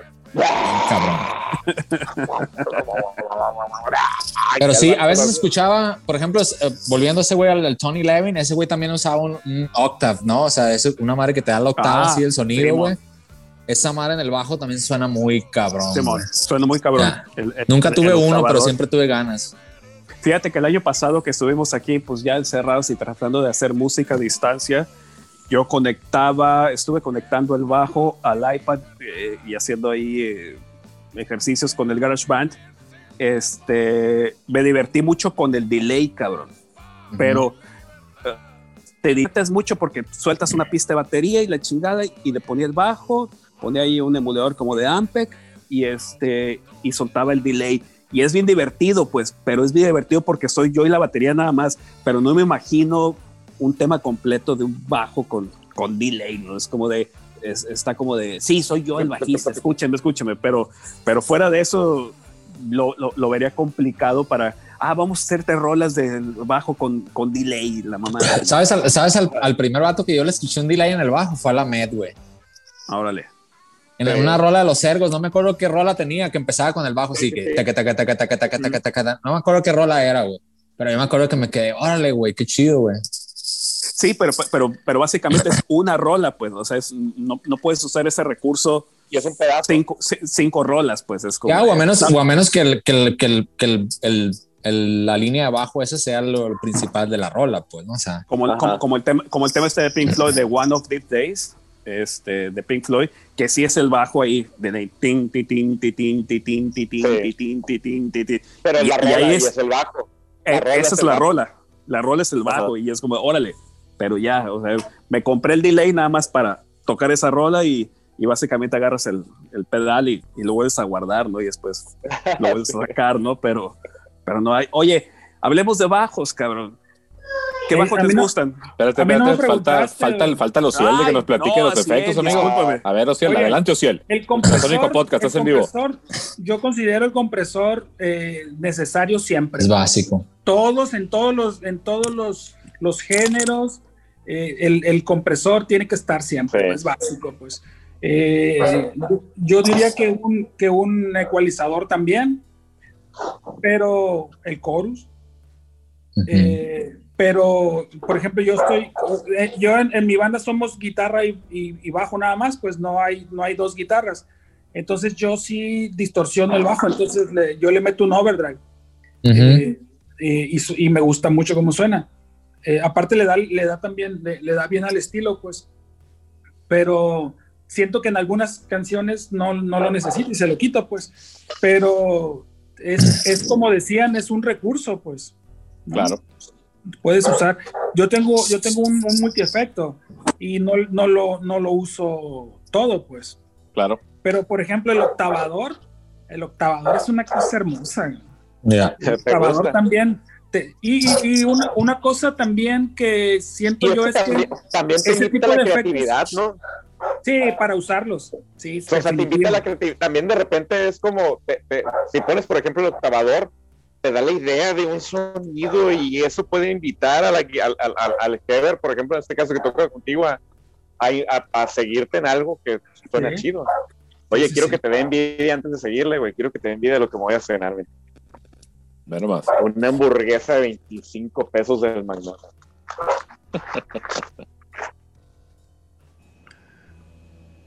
Una Oye, Chris, no Fíjate que yo conocí, eh, bueno, me, me interesé por conocer el trabajo de Tony Levin en todas las bandas que estuvo, King Crimson y todas, porque me tocó ver una publicación en una guitar player hace un chorro de años del Sticks, Ajá.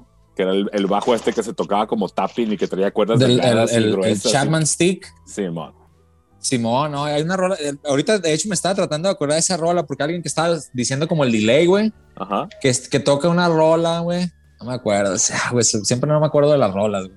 Pero, Pero, sí, güey, hay una rola, hay una rola en, en- en un toquín de Peter Gabriel que toca el, el, el Chapman Stick con esa madre, güey, y le da un pinche sonido muy cabrón. Y también ya ves que tocaba con los con las Sí, extensiones, ¿no? Así que, que, que slapeaba el baco con esas madres así, güey, bien cabrón, güey. Sí, sí, sí. Ya, Buenas ese vato es el que. Ese es mi bajista favorito, la neta, güey. Yo creo que es el vato que más así como que dije, qué perro, o sea, porque fue innovador, pues, ¿no? O sea, su sonido es bien, bien, o sea, bien especial, güey, ¿no? Oye, Chris, ¿y a ti no te gusta Vic- Victor Wooten? El negrito, el gordito. O Es que no, o sea, mamila? sí toca chido, pues, ¿no, güey? Pero es que, o sea, te pudiera nombrar un montón de bajistas que digo, ah, ese vato está bien, toca bien perro, toca bien perro, pero sería una lista interminable, pues, ¿no? Pero nunca me ha llamado la atención, o sea, como el vato, o sea, un solo de bajo, un vato que, o, hace, o sea, hace cosas Ah, así ok. con el bajo. Eh, Por ejemplo, como, como quién te podría poner un ejemplo, por ejemplo, el vato de, de Primus, ¿no? O sea, sí, el vato toca Ok. chingón y es un virtuoso, güey. Te impresiona lo que toca, pero no es mi, o sea, para mí eso no es el bajo, pues, ¿no? O sea, no es la función del bajo, ¿sabes, güey? Por ejemplo, por ejemplo esos Es- vatos, güey. El vato Exactamente. de Primus. Por el baterista de Primus. Son los vatos, güey. O sea, No, no, o sea, o sea, bien es, ahí, es la conjunción de ellos que suena bien perro, pues el bajo ese y, y con la batería, pero no, para mí nunca me llamó la atención ese tipo de bajistas, pues, ¿no? Entonces yo creo que, yo creo que Víctor también es ese tipo así como que son fonqueros y son yaceros y son unos virtuosos y tocan muy perro, pero no creo que, o sea, para mí no aportó mucho, pues, ¿no? O sea, es como que otro vato más que toca muy cabrón, pues, ¿no? O sea, como, como miles, pues, ¿no? No, Pero, pero a mí en lo personal no, no es así como que es lo que me llame la atención de un bajista, pues, ¿no? Por ejemplo, todos esos bajistas como, como Billy Sheehan y todos esos soleros así, güey, nu- nunca me, o sea, yo sé que son buenos, pues, ¿no? Pero Ajá. nunca, nunca fue Pero algo que me llamara a mí la atención de un bajista, pues, ¿sabes? Por ejemplo, Paul McCartney. Paul McCartney aportó un chingo. Ya. Infinidad. Ya. Es que fíjate. Ese güey, y también- eh, Güey, no, aprovechando. no dejemos de nombrar, no dejamos de nombrar a una mujer, güey. No sé si conozcan a esta morra que se llama Carol Kay, güey. Que es una bajista que Uf. grabó con todo mundo, güey. Esa morra, esa morra desde los 60, 70, güey. Esas dos décadas en especial, güey. Grabó con Frank Sinatra, o sea, Richie Valens, con un chingo de banda, güey. Y debemos recalcar que también en, en el bajo también mujeres hay muy cabronas, pues, ¿no? Es, en, ella en especial, pues, ¿no? O sea, fue una bajista muy cabrona en esos tiempos. Los Beach Boys, güey. Creo que un, ban- un montón de bandas que yo la verdad nunca fui fan, güey. Pero, pero ya después cuando empecé a aprender de bajistas y todo ese pedo, supe de esta morra y dije, órale, qué perro que en ese tiempo una morra, güey, grababa con Ujú. todo mundo, ¿sabes, güey? O sea, Totalmente. Fíjate que. con todos, güey. Hace O un sea, par de semanas hay, hay un- un documental de. Classic Albums de Beach Boys en Amazon Prime Video y, y sale la sesión y sale esa morra. Esa morra que, Sí. que- que tocaba los bajos que, que componía por ahí Brian Wilson. Sí, yo de hecho vi una entrevista de ella hace como un par de años y ya está, ya está ochentona, güey. O sea, ya están en sus 80 años y sale todavía y es maestra, todavía da clases de bajo y todo el pedo, güey. Pero sí salió nombrando así de que toda la banda y ella era bajista de jazz, nomás que creo que alguien la jaló y le dijo, ¿sabes qué, güey? Ahí te vas a morir de hambre, güey. O sea, vente a grabar en estudios y creo que la ruca tiene así como, creo que registradas tiene así como más de 10 mil sesiones de estudio con un chingo de artistas diferentes, pues, ¿no? O sea, o sea en ese tiempo yo creo que era la más, la más contratada, pues, ¿no? Curado. Yo conocí a un vato que vive en, en, en, en Querétaro. Una, una vez en un viaje de chamba de México iba a Querétaro en camión y me tocó ir en el camión con un vato, güey, que tocó la batería con un montón de artistas. Me mencionó el concierto y está el concierto en YouTube. No me puedo acordar, ahorita me acordar, güey, del vato, güey. Pero el, el tipo, o sea, hay un montón de bateristas de- y de bajistas y de músicos de, de, de- estudio que, que no conoces. O sea, ese, por ejemplo, ese amigo me, me enseñó una, una, o sea, que, que uno no, no- no- no conoce, pero me enseñó un reconocimiento que le había hecho, le había hecho un, ca- un camarada de él, que le dijo, el único baterista que en 1980 y tantos estuvo en cinco éxitos, el ci- cinco éxitos los grabó él, la batería, y los cinco éxitos estaban en el Billboard, el primero, el segundo, el cuarto, el eh, eh, del, del primero al quinto, el vato Ujú. grabó la batería. Ay, ya pinche, ¿quién eres tú? Dije yo, amigo, este, qué chica. No, el, el amigo me enseñó pruebas y hasta me regaló un disco y una y un, y un, y un flyer que traía de un concierto que había hecho en, en Texas y el vato. En el camión, te lo, te lo encontraste en el camión. en el camión que porque no hay, no hay aeropuerto en Querétaro, pues, y, y cuando vas a Querétaro, Ah, cualquier viaje que vayas a Ah. Querétaro, iba en, en, en, en, el camión de- del, del aeropuerto del DF a Querétaro y me lo encontré. Ah, y, ya, ya, ya, Y ya, Pato iba sentado al lado mío. Y yo, no En el, en el cuentearon. petróleo. En el petróleo. ¿eh? Dije, no, cabrón, te cuento. Oye, espérate, pero de mujeres Pero hay un bajistas. montón de músicos así, pues. Ajá. Oye, pero de mujeres bajistas, yo aquí tengo registrada a esta tal Melissa Auf der Moog, la que tocaba con The Hole y los Smashing Pumpkins. Digo que es Ah, que para mujeres bajistas es la única que yo tengo como ubicada mujer bajista. Evidentemente, pues, para el tipo de música. dentro de Ultrasónico Podcast, siempre. eh, Exactamente, ¿no? Pero pues como mujeres bajistas es la única que yo tengo así como Pues ubicada antes, de antes a esta en, mujer. en los Oye. Smashing Pumpkins también de la bajista mujer que se llama Darcy. O Darcy, algo así. De antes Arcy, que ella. sí. Es la original de Smashing Pumpkins. Hay varias. está la que tocaba con Chingo. David Bowie. La bajista de, de David Bowie siempre The fue White Zombie. La bajista de White Zombie tenía White unas Zombie. líneas muy, muy ponchadas. También. Y, y No luego también su- en, en A Perfect Circle creo que siempre hubo bajistas También fue un mujeres, ¿no? bajista. Siempre Perfect hay- Circle. bajistas mujeres, ¿no? No, no sé los nombres de las bajistas de A Perfect Circle, pero, pero sí. Pero, pues bueno, mu- mu- mujeres bajistas. Les quería contar una anécdota que, que se me fue ahorita en la plática. Una vez nos, nos invitó el César Arellano, hace como güey 20... tocaba. Ese güey, el, el César Arellano, el que toca el bajo. No, no, no, el, el que era vocalista de No, de Ultrasónico. usted, estos Ah, ahora, ahora. Sí, sí, sí. Cu- cu- Cuando trabajaba en cervecería, un día nos invitó a, a una tocada de, a un baile de los Tigres del Norte, ¿no? Entonces nos mete al baile de los Tigres del Norte y dice como, ah, los pinches Tigres del Norte, pues qué chingado, pues ahí vamos, ¿no? Nos mete la chingada. Y a mí lo que me impresionó, cabrón, de los Tigres del Norte es este bajista Germán, cabrón, ¿sí? Fue impresionante para mí. Primero fue impresionante ver el escenario, ¿no? El pinche escenario, poca madre, güey donde estaba el escenario y salía un, un este, un, pues una pasarela en medio y hasta el final, en medio del baile, ahí, ahí en, la, en los campos de, de la Tecate, este, yo creo que donde está ahorita el Costco, el, el, el pero hace Mm. me impresionó esta cosa de, estaba la pasarela y al final había una grúa que se levantaba, güey, se levantaba como 3, 4 metros, ¿no? Pero escuchar al bajista tan clarito de los Tigres del Norte, pues que tú dices, ah, güey, son los Tigres del Norte, qué chingas van a tocar regional y la mamada, güey. Pero el bajista de los Tigres del Norte tiene esta cosa que ahorita platicó el duende, güey, de, de, del- de músicos regionales, que de pronto dices, güey, o sea, la música que interpretan estas, es- es- este, este género, pues no lo identificas como, como que sean muy virtuosos, porque dices, ah, Tigres del Norte. Pero ese vato toca de una manera muy particular, güey, y que dices, güey, el vato está aportando un poquito más a, a las melodías de, de los Tigres del Norte. Y fue como de, A la este vato música sí, total, güey. sí, sí, sí, a o la sea, este vato, música total, güey. Sí, sí, sí. O sea, no, no, no solamente está ahí parado ah, tocando las notas para la canción. O sea, el vato está tocando y de pronto está haciendo como medio figuritas entre peque- pequeños espacios que le dejan y dices, güey, este vato sí es un pinche bajista, güey. Bien cabrón, güey. Y, y- y lo que me impresionó eh, de, de ese baile fue que sonaba tan clarito todo el sonido que podías escuchar el, el sonido del bajo de este vato. El vato camina a la pasarela, lo suben en la grúa y está tocando arriba con, reflectores encima y y hace como bestia, güey, o sea, pudiendo tocar no,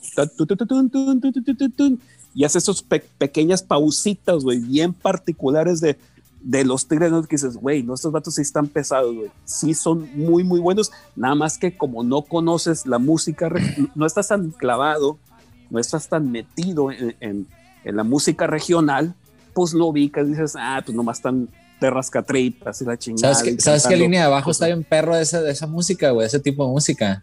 ¿Cuál? ¿Te acuerdas de la rola de los caminos de la vida, güey?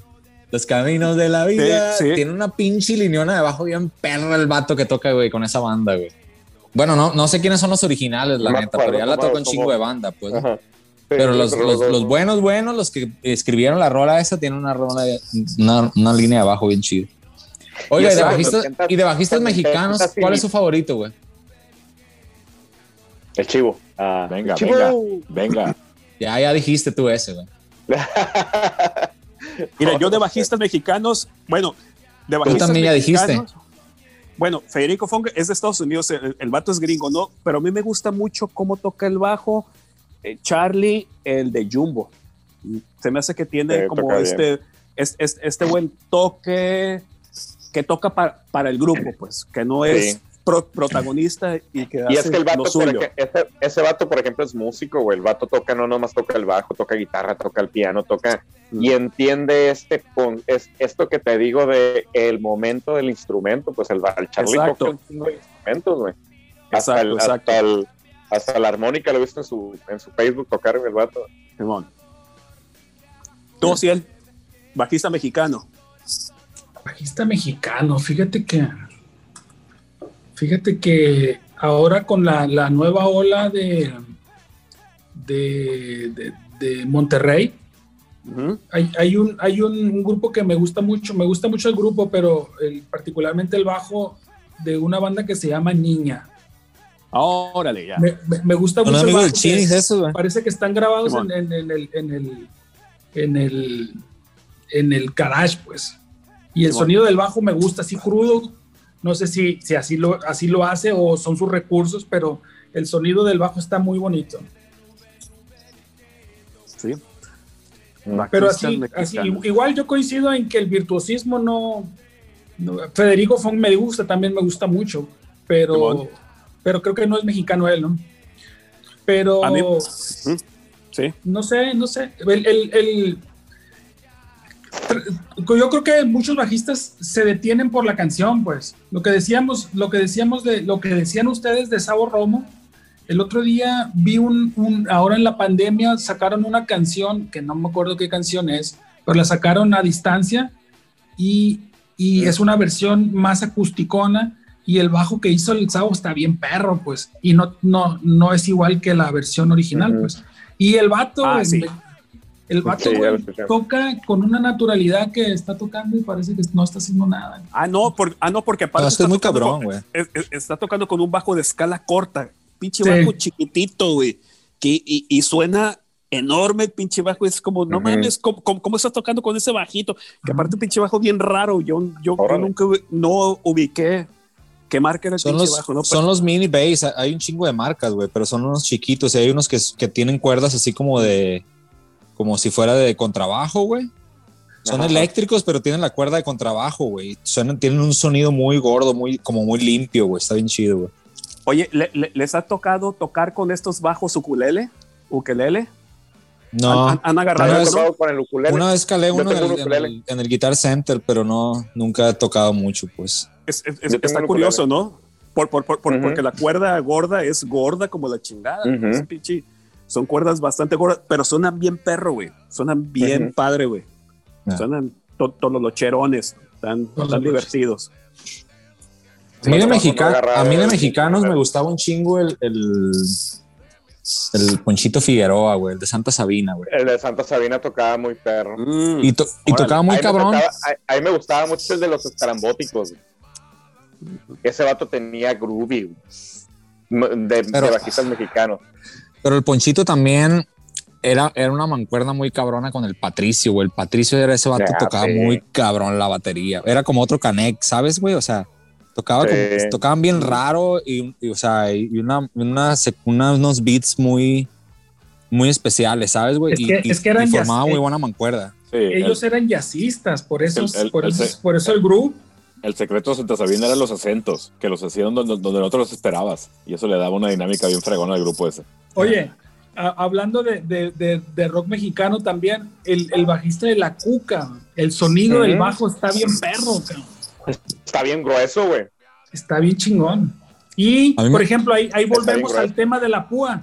El sonido que le da con la púa es, es- eh, no es lo mismo que si lo hiciera con la mano, pues, con los Ok. dedos. ¿No? Por ejemplo, pues Eh, está bien perro Sí, no, no, no. Pero, por ejemplo, el sonido de los dedos, que, pero también es como lo ecualizan, ¿no? Porque, por ejemplo, el sonido de los dedos que hace el, el, el, el, el güey, el Robert Trujillo, Mm. Güey, ese sonido de los dedos que hace con el, con el bajo, lo hacía en Infection Group, lo hacía en Suicidal Tendency y lo hace ahorita con, con Metallica. De hecho, es el que le da como que el sonido más grueso ahorita Metallica, yo creo, ¿no? A mí me gusta mucho, a mí me gusta, a pesar de que no, no lo considero un bajista así muy cabrón, muy virtuoso, me gusta mucho el- cómo toca el cha, güey, el de Fobia. güey. Tiene unas líneas muy chidas de está bajo acá. ese vato, güey. Sí, también. Muy chidas, güey.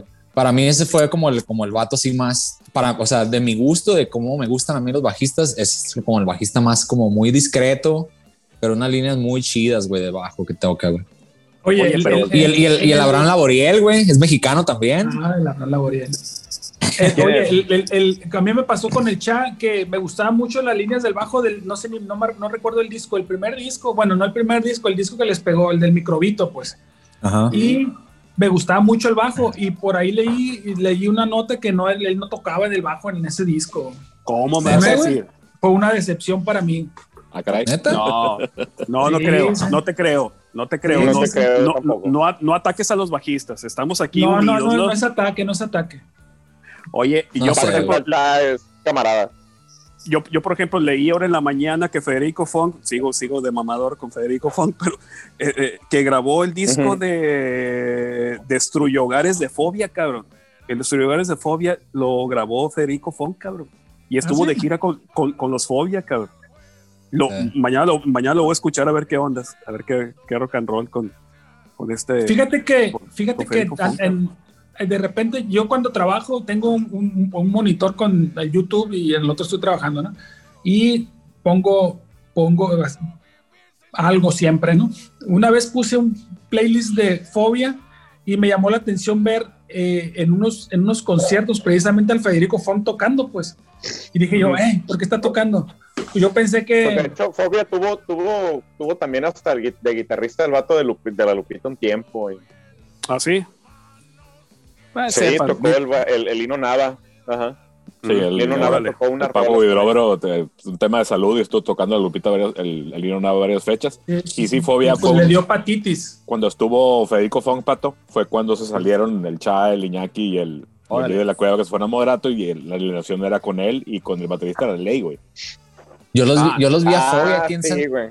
los vi a Fobia aquí en San Diego el año pasado, güey. Estuvo, estuvo chido, güey, porque digo, como que era más, más que nada como recordar, ¿sabes, güey? O sea, hubiera estado más chido verlos en su tiempo, bien cabrón, porque nunca los vi, güey. Fobia para mí es la banda, mi banda favorita mexicana, güey. Órale. Y nunca los vi en vivo. Fue la única banda que no vi así de los, de los grandes. Y los vi los aquí el año pasado y Nunca llegaron ¿Ah? a Culiacán. Yo también comparto eso, fíjate. No, no, no, fue de mis favoritas, pero sí fue una de las bandas que se me hicieron más interesantes de todas las que existían. No, para mí sí es mi banda favorita mexicana, güey. Y los vi aquí el año pasado y estuvo así como que bien, o sea. Puta, güey, casi lloro, güey. Hace, dos o tres años en un location estuvo Fobia acá. Ah, oh, sí, es, que me tocó verlos me, también. Uh Ahí estuvo. Juntos, ya que, ya que me fui. Oye, pues, en los pues, pues, en los noventas, och- no, no, 80, no, fue en los noventas, vinieron a, a Mochis y nos armamos Sí. una banda y nos fuimos a verlos a Mochis. sí, sí me acuerdo de eso. Que aquí se brincaron, pues creo que tocaron Sí. en Mazatlán también. Y en Culiacán, Culiacán no. no tocaron nomás. Así es. Oye, Oye, y de- aprovechando y de aquí el baj- momento, oye, eh, pues ya platicando ahorita de lo chido que es tocar con bateristas, pero tú, por ejemplo, Chris, que te tocó tocar con secuencias, ¿cómo te cambia esa visión? Porque pues te deja toda la chamba, digamos, ¿no? ¿O cómo, cómo es ahí? Cuando estuviste con los Gravy, por ejemplo, que tenían secuenciados los ritmos y eso.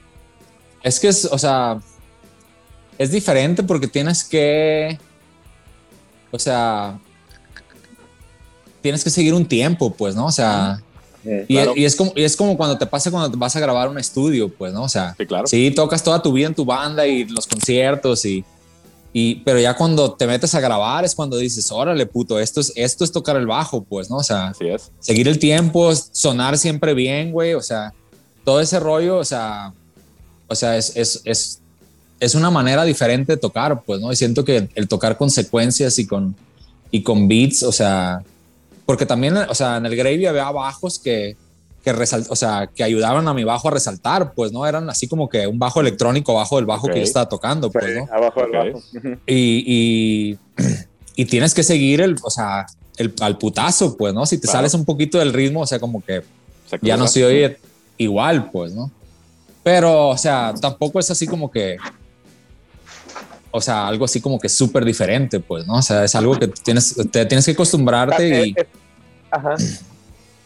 A mí se me hace y que es más difícil para, menos- para los bateristas, ¿no? A mí se me hace que es más difícil para los bateristas Sí. tocar con una Porque- secuencia. Bueno, es que el baterista tiene que tener el clip. El baterista tiene que a huevo tener un audífono con el clip porque es el que es el que empieza normalmente las secuencias y el que el que empieza con el ritmo y todo el pedo, pues, ¿no? Entonces, yo creo que es, es más difícil para un baterista, pues, ¿no?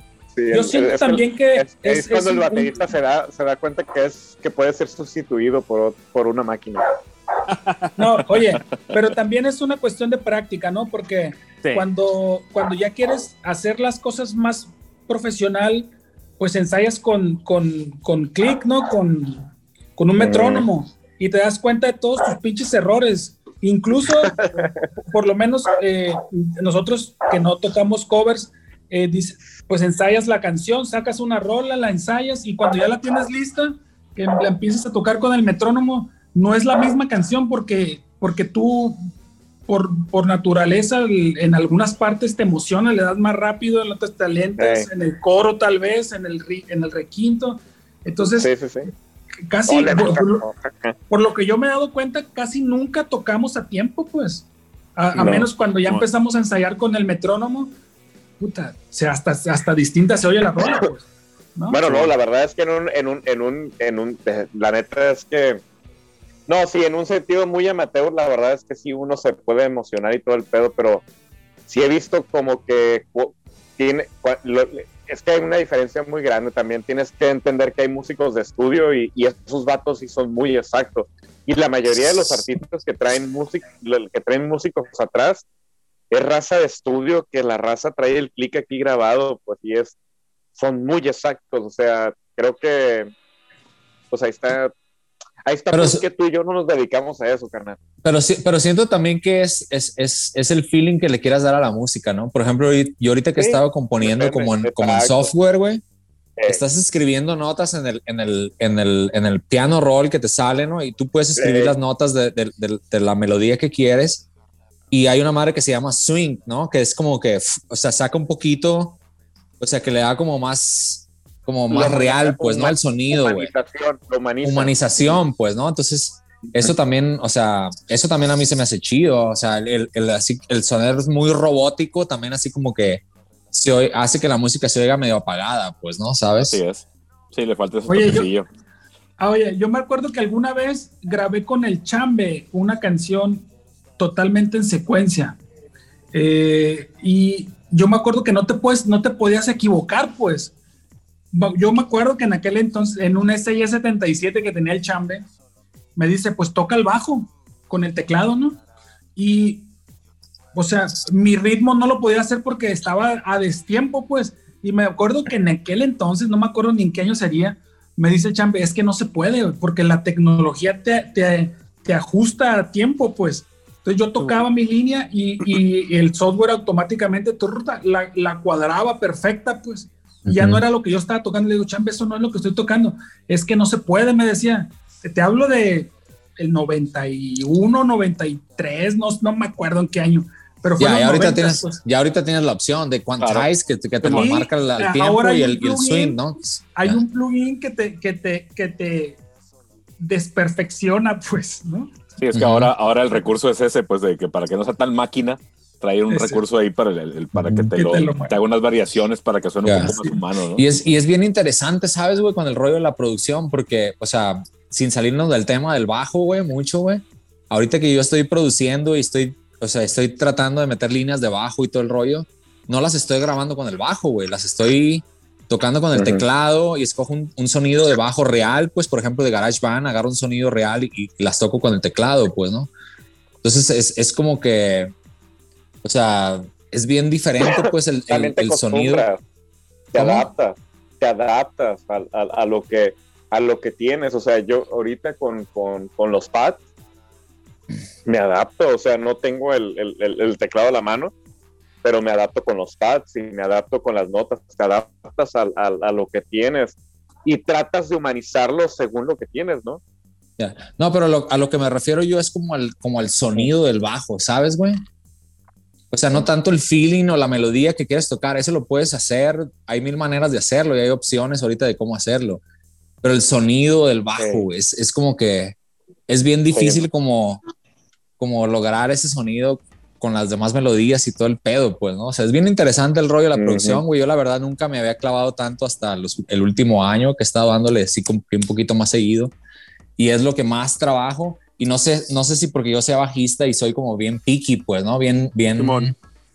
O sea, bien Sí, los especial, pues, ¿no? Con el sonido, bien exigente, ¿sabes, güey? Entonces, Así como que nunca, nunca estoy feliz con el bajo, pues, ¿no? Claro. Entonces, por eso ya el otro día me compré una interfase, güey, voy a mandar a arreglar el bajo y voy a empezar a grabar ya mis líneas de bajo, pues, ¿no? O sea, para sacarme ese pedo, güey. Por supuesto, y te va a cambiar mucho la visión. Fíjense, jóvenes, pues no nomás porque ustedes, ustedes aquí y este, y este episodio se trata de bajistas, pero yo creo que es, es, un rol bien importante, con todo y que pues, vacilamos mucho por acá con el rol de los bajistas, que, que es bien importante, porque la visión que tienen ustedes de tocar con el ritmo y tocar con la armonía y la melodía, y ustedes estar en el medio y empatar ambas cosas y aprovechar recursos para apoyar el ritmo o aprovechar la melodía, pues para mí e, ese rol de ustedes les da una visión mucho más amplia de la música, de lo que puede llegar a tener cualquier otro elemento de, de una banda, ¿no? Entonces por ese lado eh, es bien, bien, bien, se reconoce mucho el, rol de los bajistas, sobre todo en el caso de ustedes que conozco yo su trabajo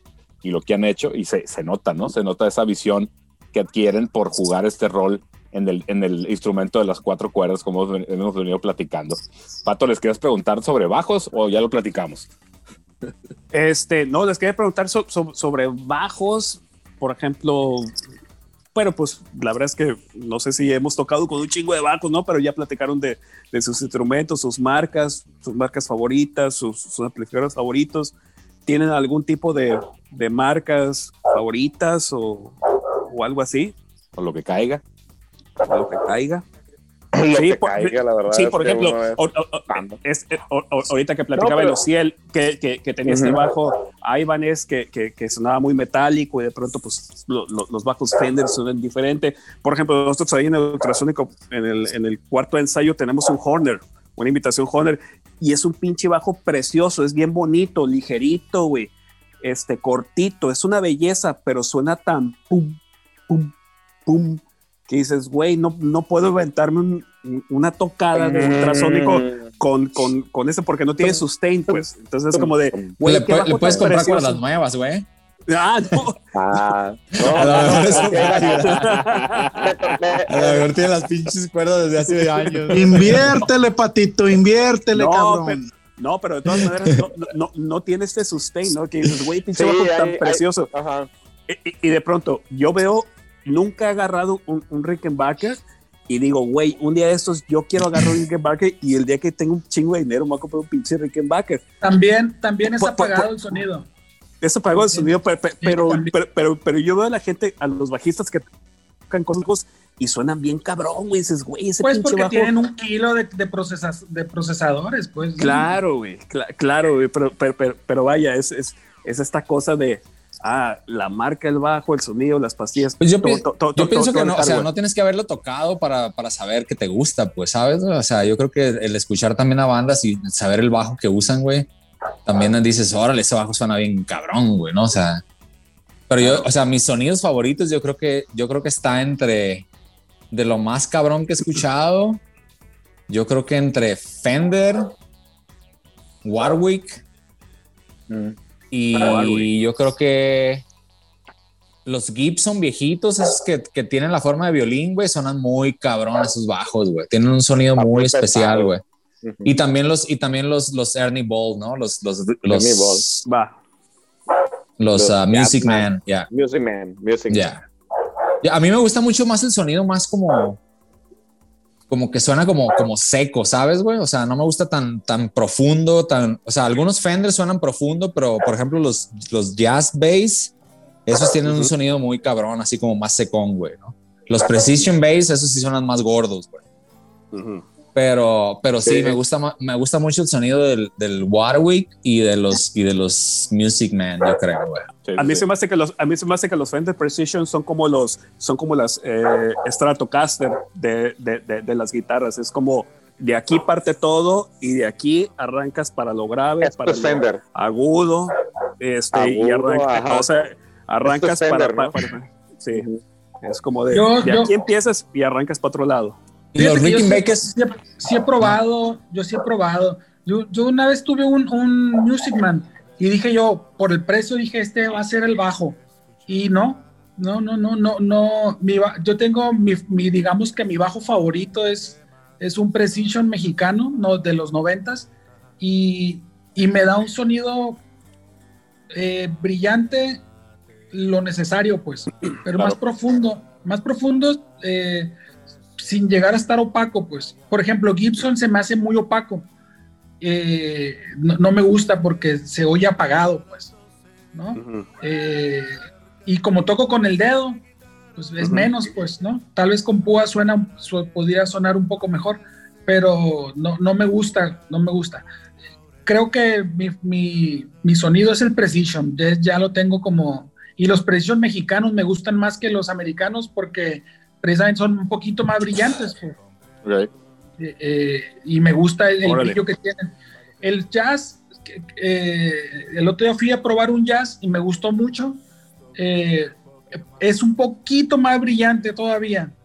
Entonces se me hace que con, que, o sea, tocando con, con el dedo, mira, siento que el precision es para tocarlo con púa. Creo que es, es el, el- el- el- el Sí. sonido punk. El sonido punk Sí. es precision con púa Sí. Y el jazz es punteado, pues. Siento, ¿no? Como que me di cuenta con, eso. Yo nunca había probado el jazz porque no me gusta, pues. Pero el otro día, pues, que probé uno eh, de gama media, media alta y sonaba muy bonito con los dedos. A lo mejor puede ser que el jazz también eh, de, de- de buen sonido, pero mi sonido es Precision, es mi favorito. Ahora, ¿no, ¿no les parece que los bajos entre más chingones son más feos? No, no, no, no, no, no les da esa impresión de que, güey, ese es un pinche bajo chingón de 80 mil pesos. es, es que el pedo es de que ah, bajo. Es que yo creo que es también es como un, o sea, es como un trend también, ¿no? Sabes, como el, eh, eh, vas aquí a Guitar Center ese pedo y ves eh, unas guitarras bien puteadas, güey, así, o sea, de los años, son réplicas, pues, ¿no? De años bien viejos, güey. Y yo creo que es más que nada ese pedo, pues, ¿no? O sea, el precio, Ujú. pues, ¿no? O sea, lógicamente tienen un sonido muy especial que tienes que saber de, de- de sonidos de guitarra y, y- y- y realmente buscar ese sonido y tener la feria para invertir en, en- en agarrar ese sonido que estás buscando, pues, ¿no? Simón. Sí. Oye, Pero- en eso de los precios, yo he visto bajos bien bonitos, pero se, se nota la calidad en la pintura, bonitos. Sí, o sea, claro. eh, como que está, está de moda lo, lo, lo, lo rush, pues lo, lo rusty, lo, lo, Lo grunge. deslavado, grunge, este, quebrada la pintura. Y, y, y mandar a hacer una guitarra así te cuesta miles de dólares, pues.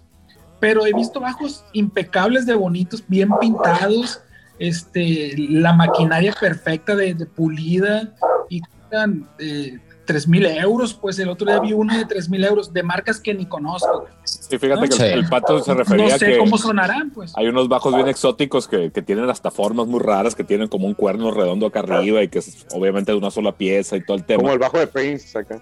Pues, algo así, ¿no? Pero sí son bajos bien, bien caros, pero obviamente por la construcción y por los componentes, ¿no? O sea, eso por ahí Ah, no, el pato, claro. porque hemos visto bajos así Sí, bien, claro. bien exóticos, pues, y que Sí, obviamente, obviamente Yo el creo que el precio es sonido, elevado. yo, yo, que- yo creo que el, el- el- el sonido es igual. En, en un domingo me acuerdo que me, me fui al, al, al Guitar Center de allá de el que está por el por el 8, güey. Chris. El que, Ajá. está, el que está por el 8, que está bien grande, es el único grande que está aquí en San Diego, cerquita. Y, el, y me fui un domingo ahí, y ahí te puedes pasar todo el día calando instrumentos, todo el día la raza. Mis respetos, esa gente neta tiene una paciencia chingona. Me la pasé todo el día calando instrumentos y, y los vatos me enseñaron infinidad de bajos que calé. Pero sí, sí tienen una diferencia, pero creo que cualquier diferencia la puedes lograr también con cualquier efecto. Y ahorita en este momento hay un montón de recursos que te ayudan a que cualquier bajo suene Mm. muy chingón con un buen efecto, pues, o con, o con un buen ampli, o puedes tener un muy buen bajo con un mal ampli y puede sonar muy bien, pues. También.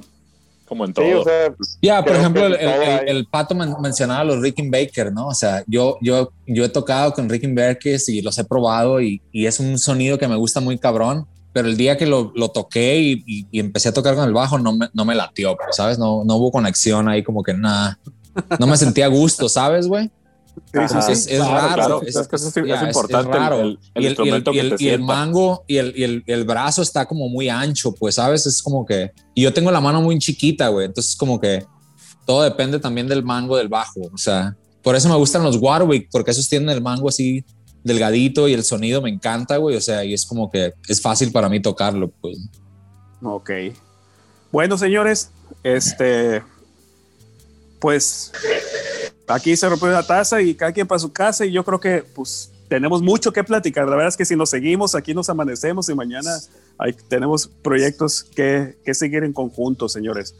Primeramente, pues les quiero agradecer que, que hayan aceptado la invitación y este, y pues nada, sus últimas impresiones, muchachos. No, pues chido por invitar, brother. La neta, güey. No, O gracias sea, a ti. No, no, gracias a ti. O sea, independientemente, independientemente del tema y, y está chido, o sea, tener la conversación, o sea, yo creo que lo más chido es, conectar con banda que tienes rato que no ves y, Claro. y, pues, Claro. y pues platicar de cosas que nos conectaron en algún tiempo y que vivimos en, en, en años anteriores, pues, ¿no? O sea, está chido así como que de este, la reunión, güey, porque a veces No, voy a claro. Culiacán y, y, o sea, casi no voy, güey, cuando voy, pues, o sea, nunca veo a nadie, güey, ¿sabes? güey? O sea, entonces está chido. Está chido, güey. Vamos haciendo otras más, Claro que sí. o sea, más seguidas, Oye, Vic, pues, ¿no? Oye, mi Cris, entonces aquí podemos cerrar el trato para, para hacer otro podcast con los Gravy Indie. ¿Qué onda? Simón, güey, si quieres. Cerramos el trato aquí. ¿Quieres que les escriba, les pregunte? Sí, Y ya te- claro. te- y ya te digo y tú me dices la fecha y, y a ver si concordamos. No, Claro claro, que la sí. armamos, la armamos. La, Sí, la ¿no? armamos. Simón. Estaría chido porque yo creo que es, es, es buena historia, buen, buen momento, duró poco, pero, o sea, estuvo, está chida la historia, güey. Y hay buena música que que, sí. que tocar de ustedes, ¿cómo no? Ujú. Ociel, y hay Sí, güey. rolas. ¿qué onda, Ociel? Vámonos. Ah, gracias. Gracias por, por, por, por lo que parece que no les importa a nadie. eh, nos dejaste decirlo hoy aquí. Claro, fi- finalmente tuvimos voz y voto, cabrón. Ah. Finalmente, con esos pinches rascatripas. Así Sí. es. Mi duende, qué rock and roll. No, pero muy chingón. La neta es que también bueno. está, está chido compartir con raza como ustedes y, y compartir con el Ofiel que, que está bien curado siempre. Compartir con el Como Chris, siempre. Que, que co- comparto más con el Chris ahorita que, que vivimos aquí en corto y... Y, Y nomás nos y hemos visto ver, una vez. Compartimos un montón de... Sí, güey. Bien poquitas veces, güey, pero chingón. Oye, ya cerraron, por cierto, el, saca, el Sacazonapa, güey. Creo que es un lugar épico de Tijuana. Deberías de saber que lo cerraron. Este, pero qué chingón, gracias por invitarme. No, gra- gracias a ustedes por acompañarnos esta noche de, con el tema de, de bajos y bajistas. La verdad la pasé muy, la pasamos muy, muy, muy a toda madre. Y pues vámonos a lo que sigue. Josi. Sí, no, retomando antes de que se acabe, pues al recordar que, que a Ociel ya lo tuvimos en el episodio de los Black Brown Butches y al Correcto. Duende ya lo tuvimos en el episodio de Ángela María. Búsquelos por ahí, ahí están en todas las plataformas los episodios de, de ellos para que también escuchen su música por ahí. Y pendientes con el de, con el de los Gravy, Chris, para, para Seguro. Ya estábamos. futuras fechas Ya. lo hacemos, como no. Ya, chido, mi Miguel y yo sí. Quedó. Gusto ver los vatos, sí. Igual. Gracias por la Igual. invitación, güey. Yo sí. Bueno, pues esto fue todo, un episodio donde francamente terminé agotado de tanto hablar. Gracias a Chris, al duende, a Ociel. Una gran noche. Este fue el episodio 55 ultrasónico. Buenos días, buenas noches, buenas madrugadas. Bye.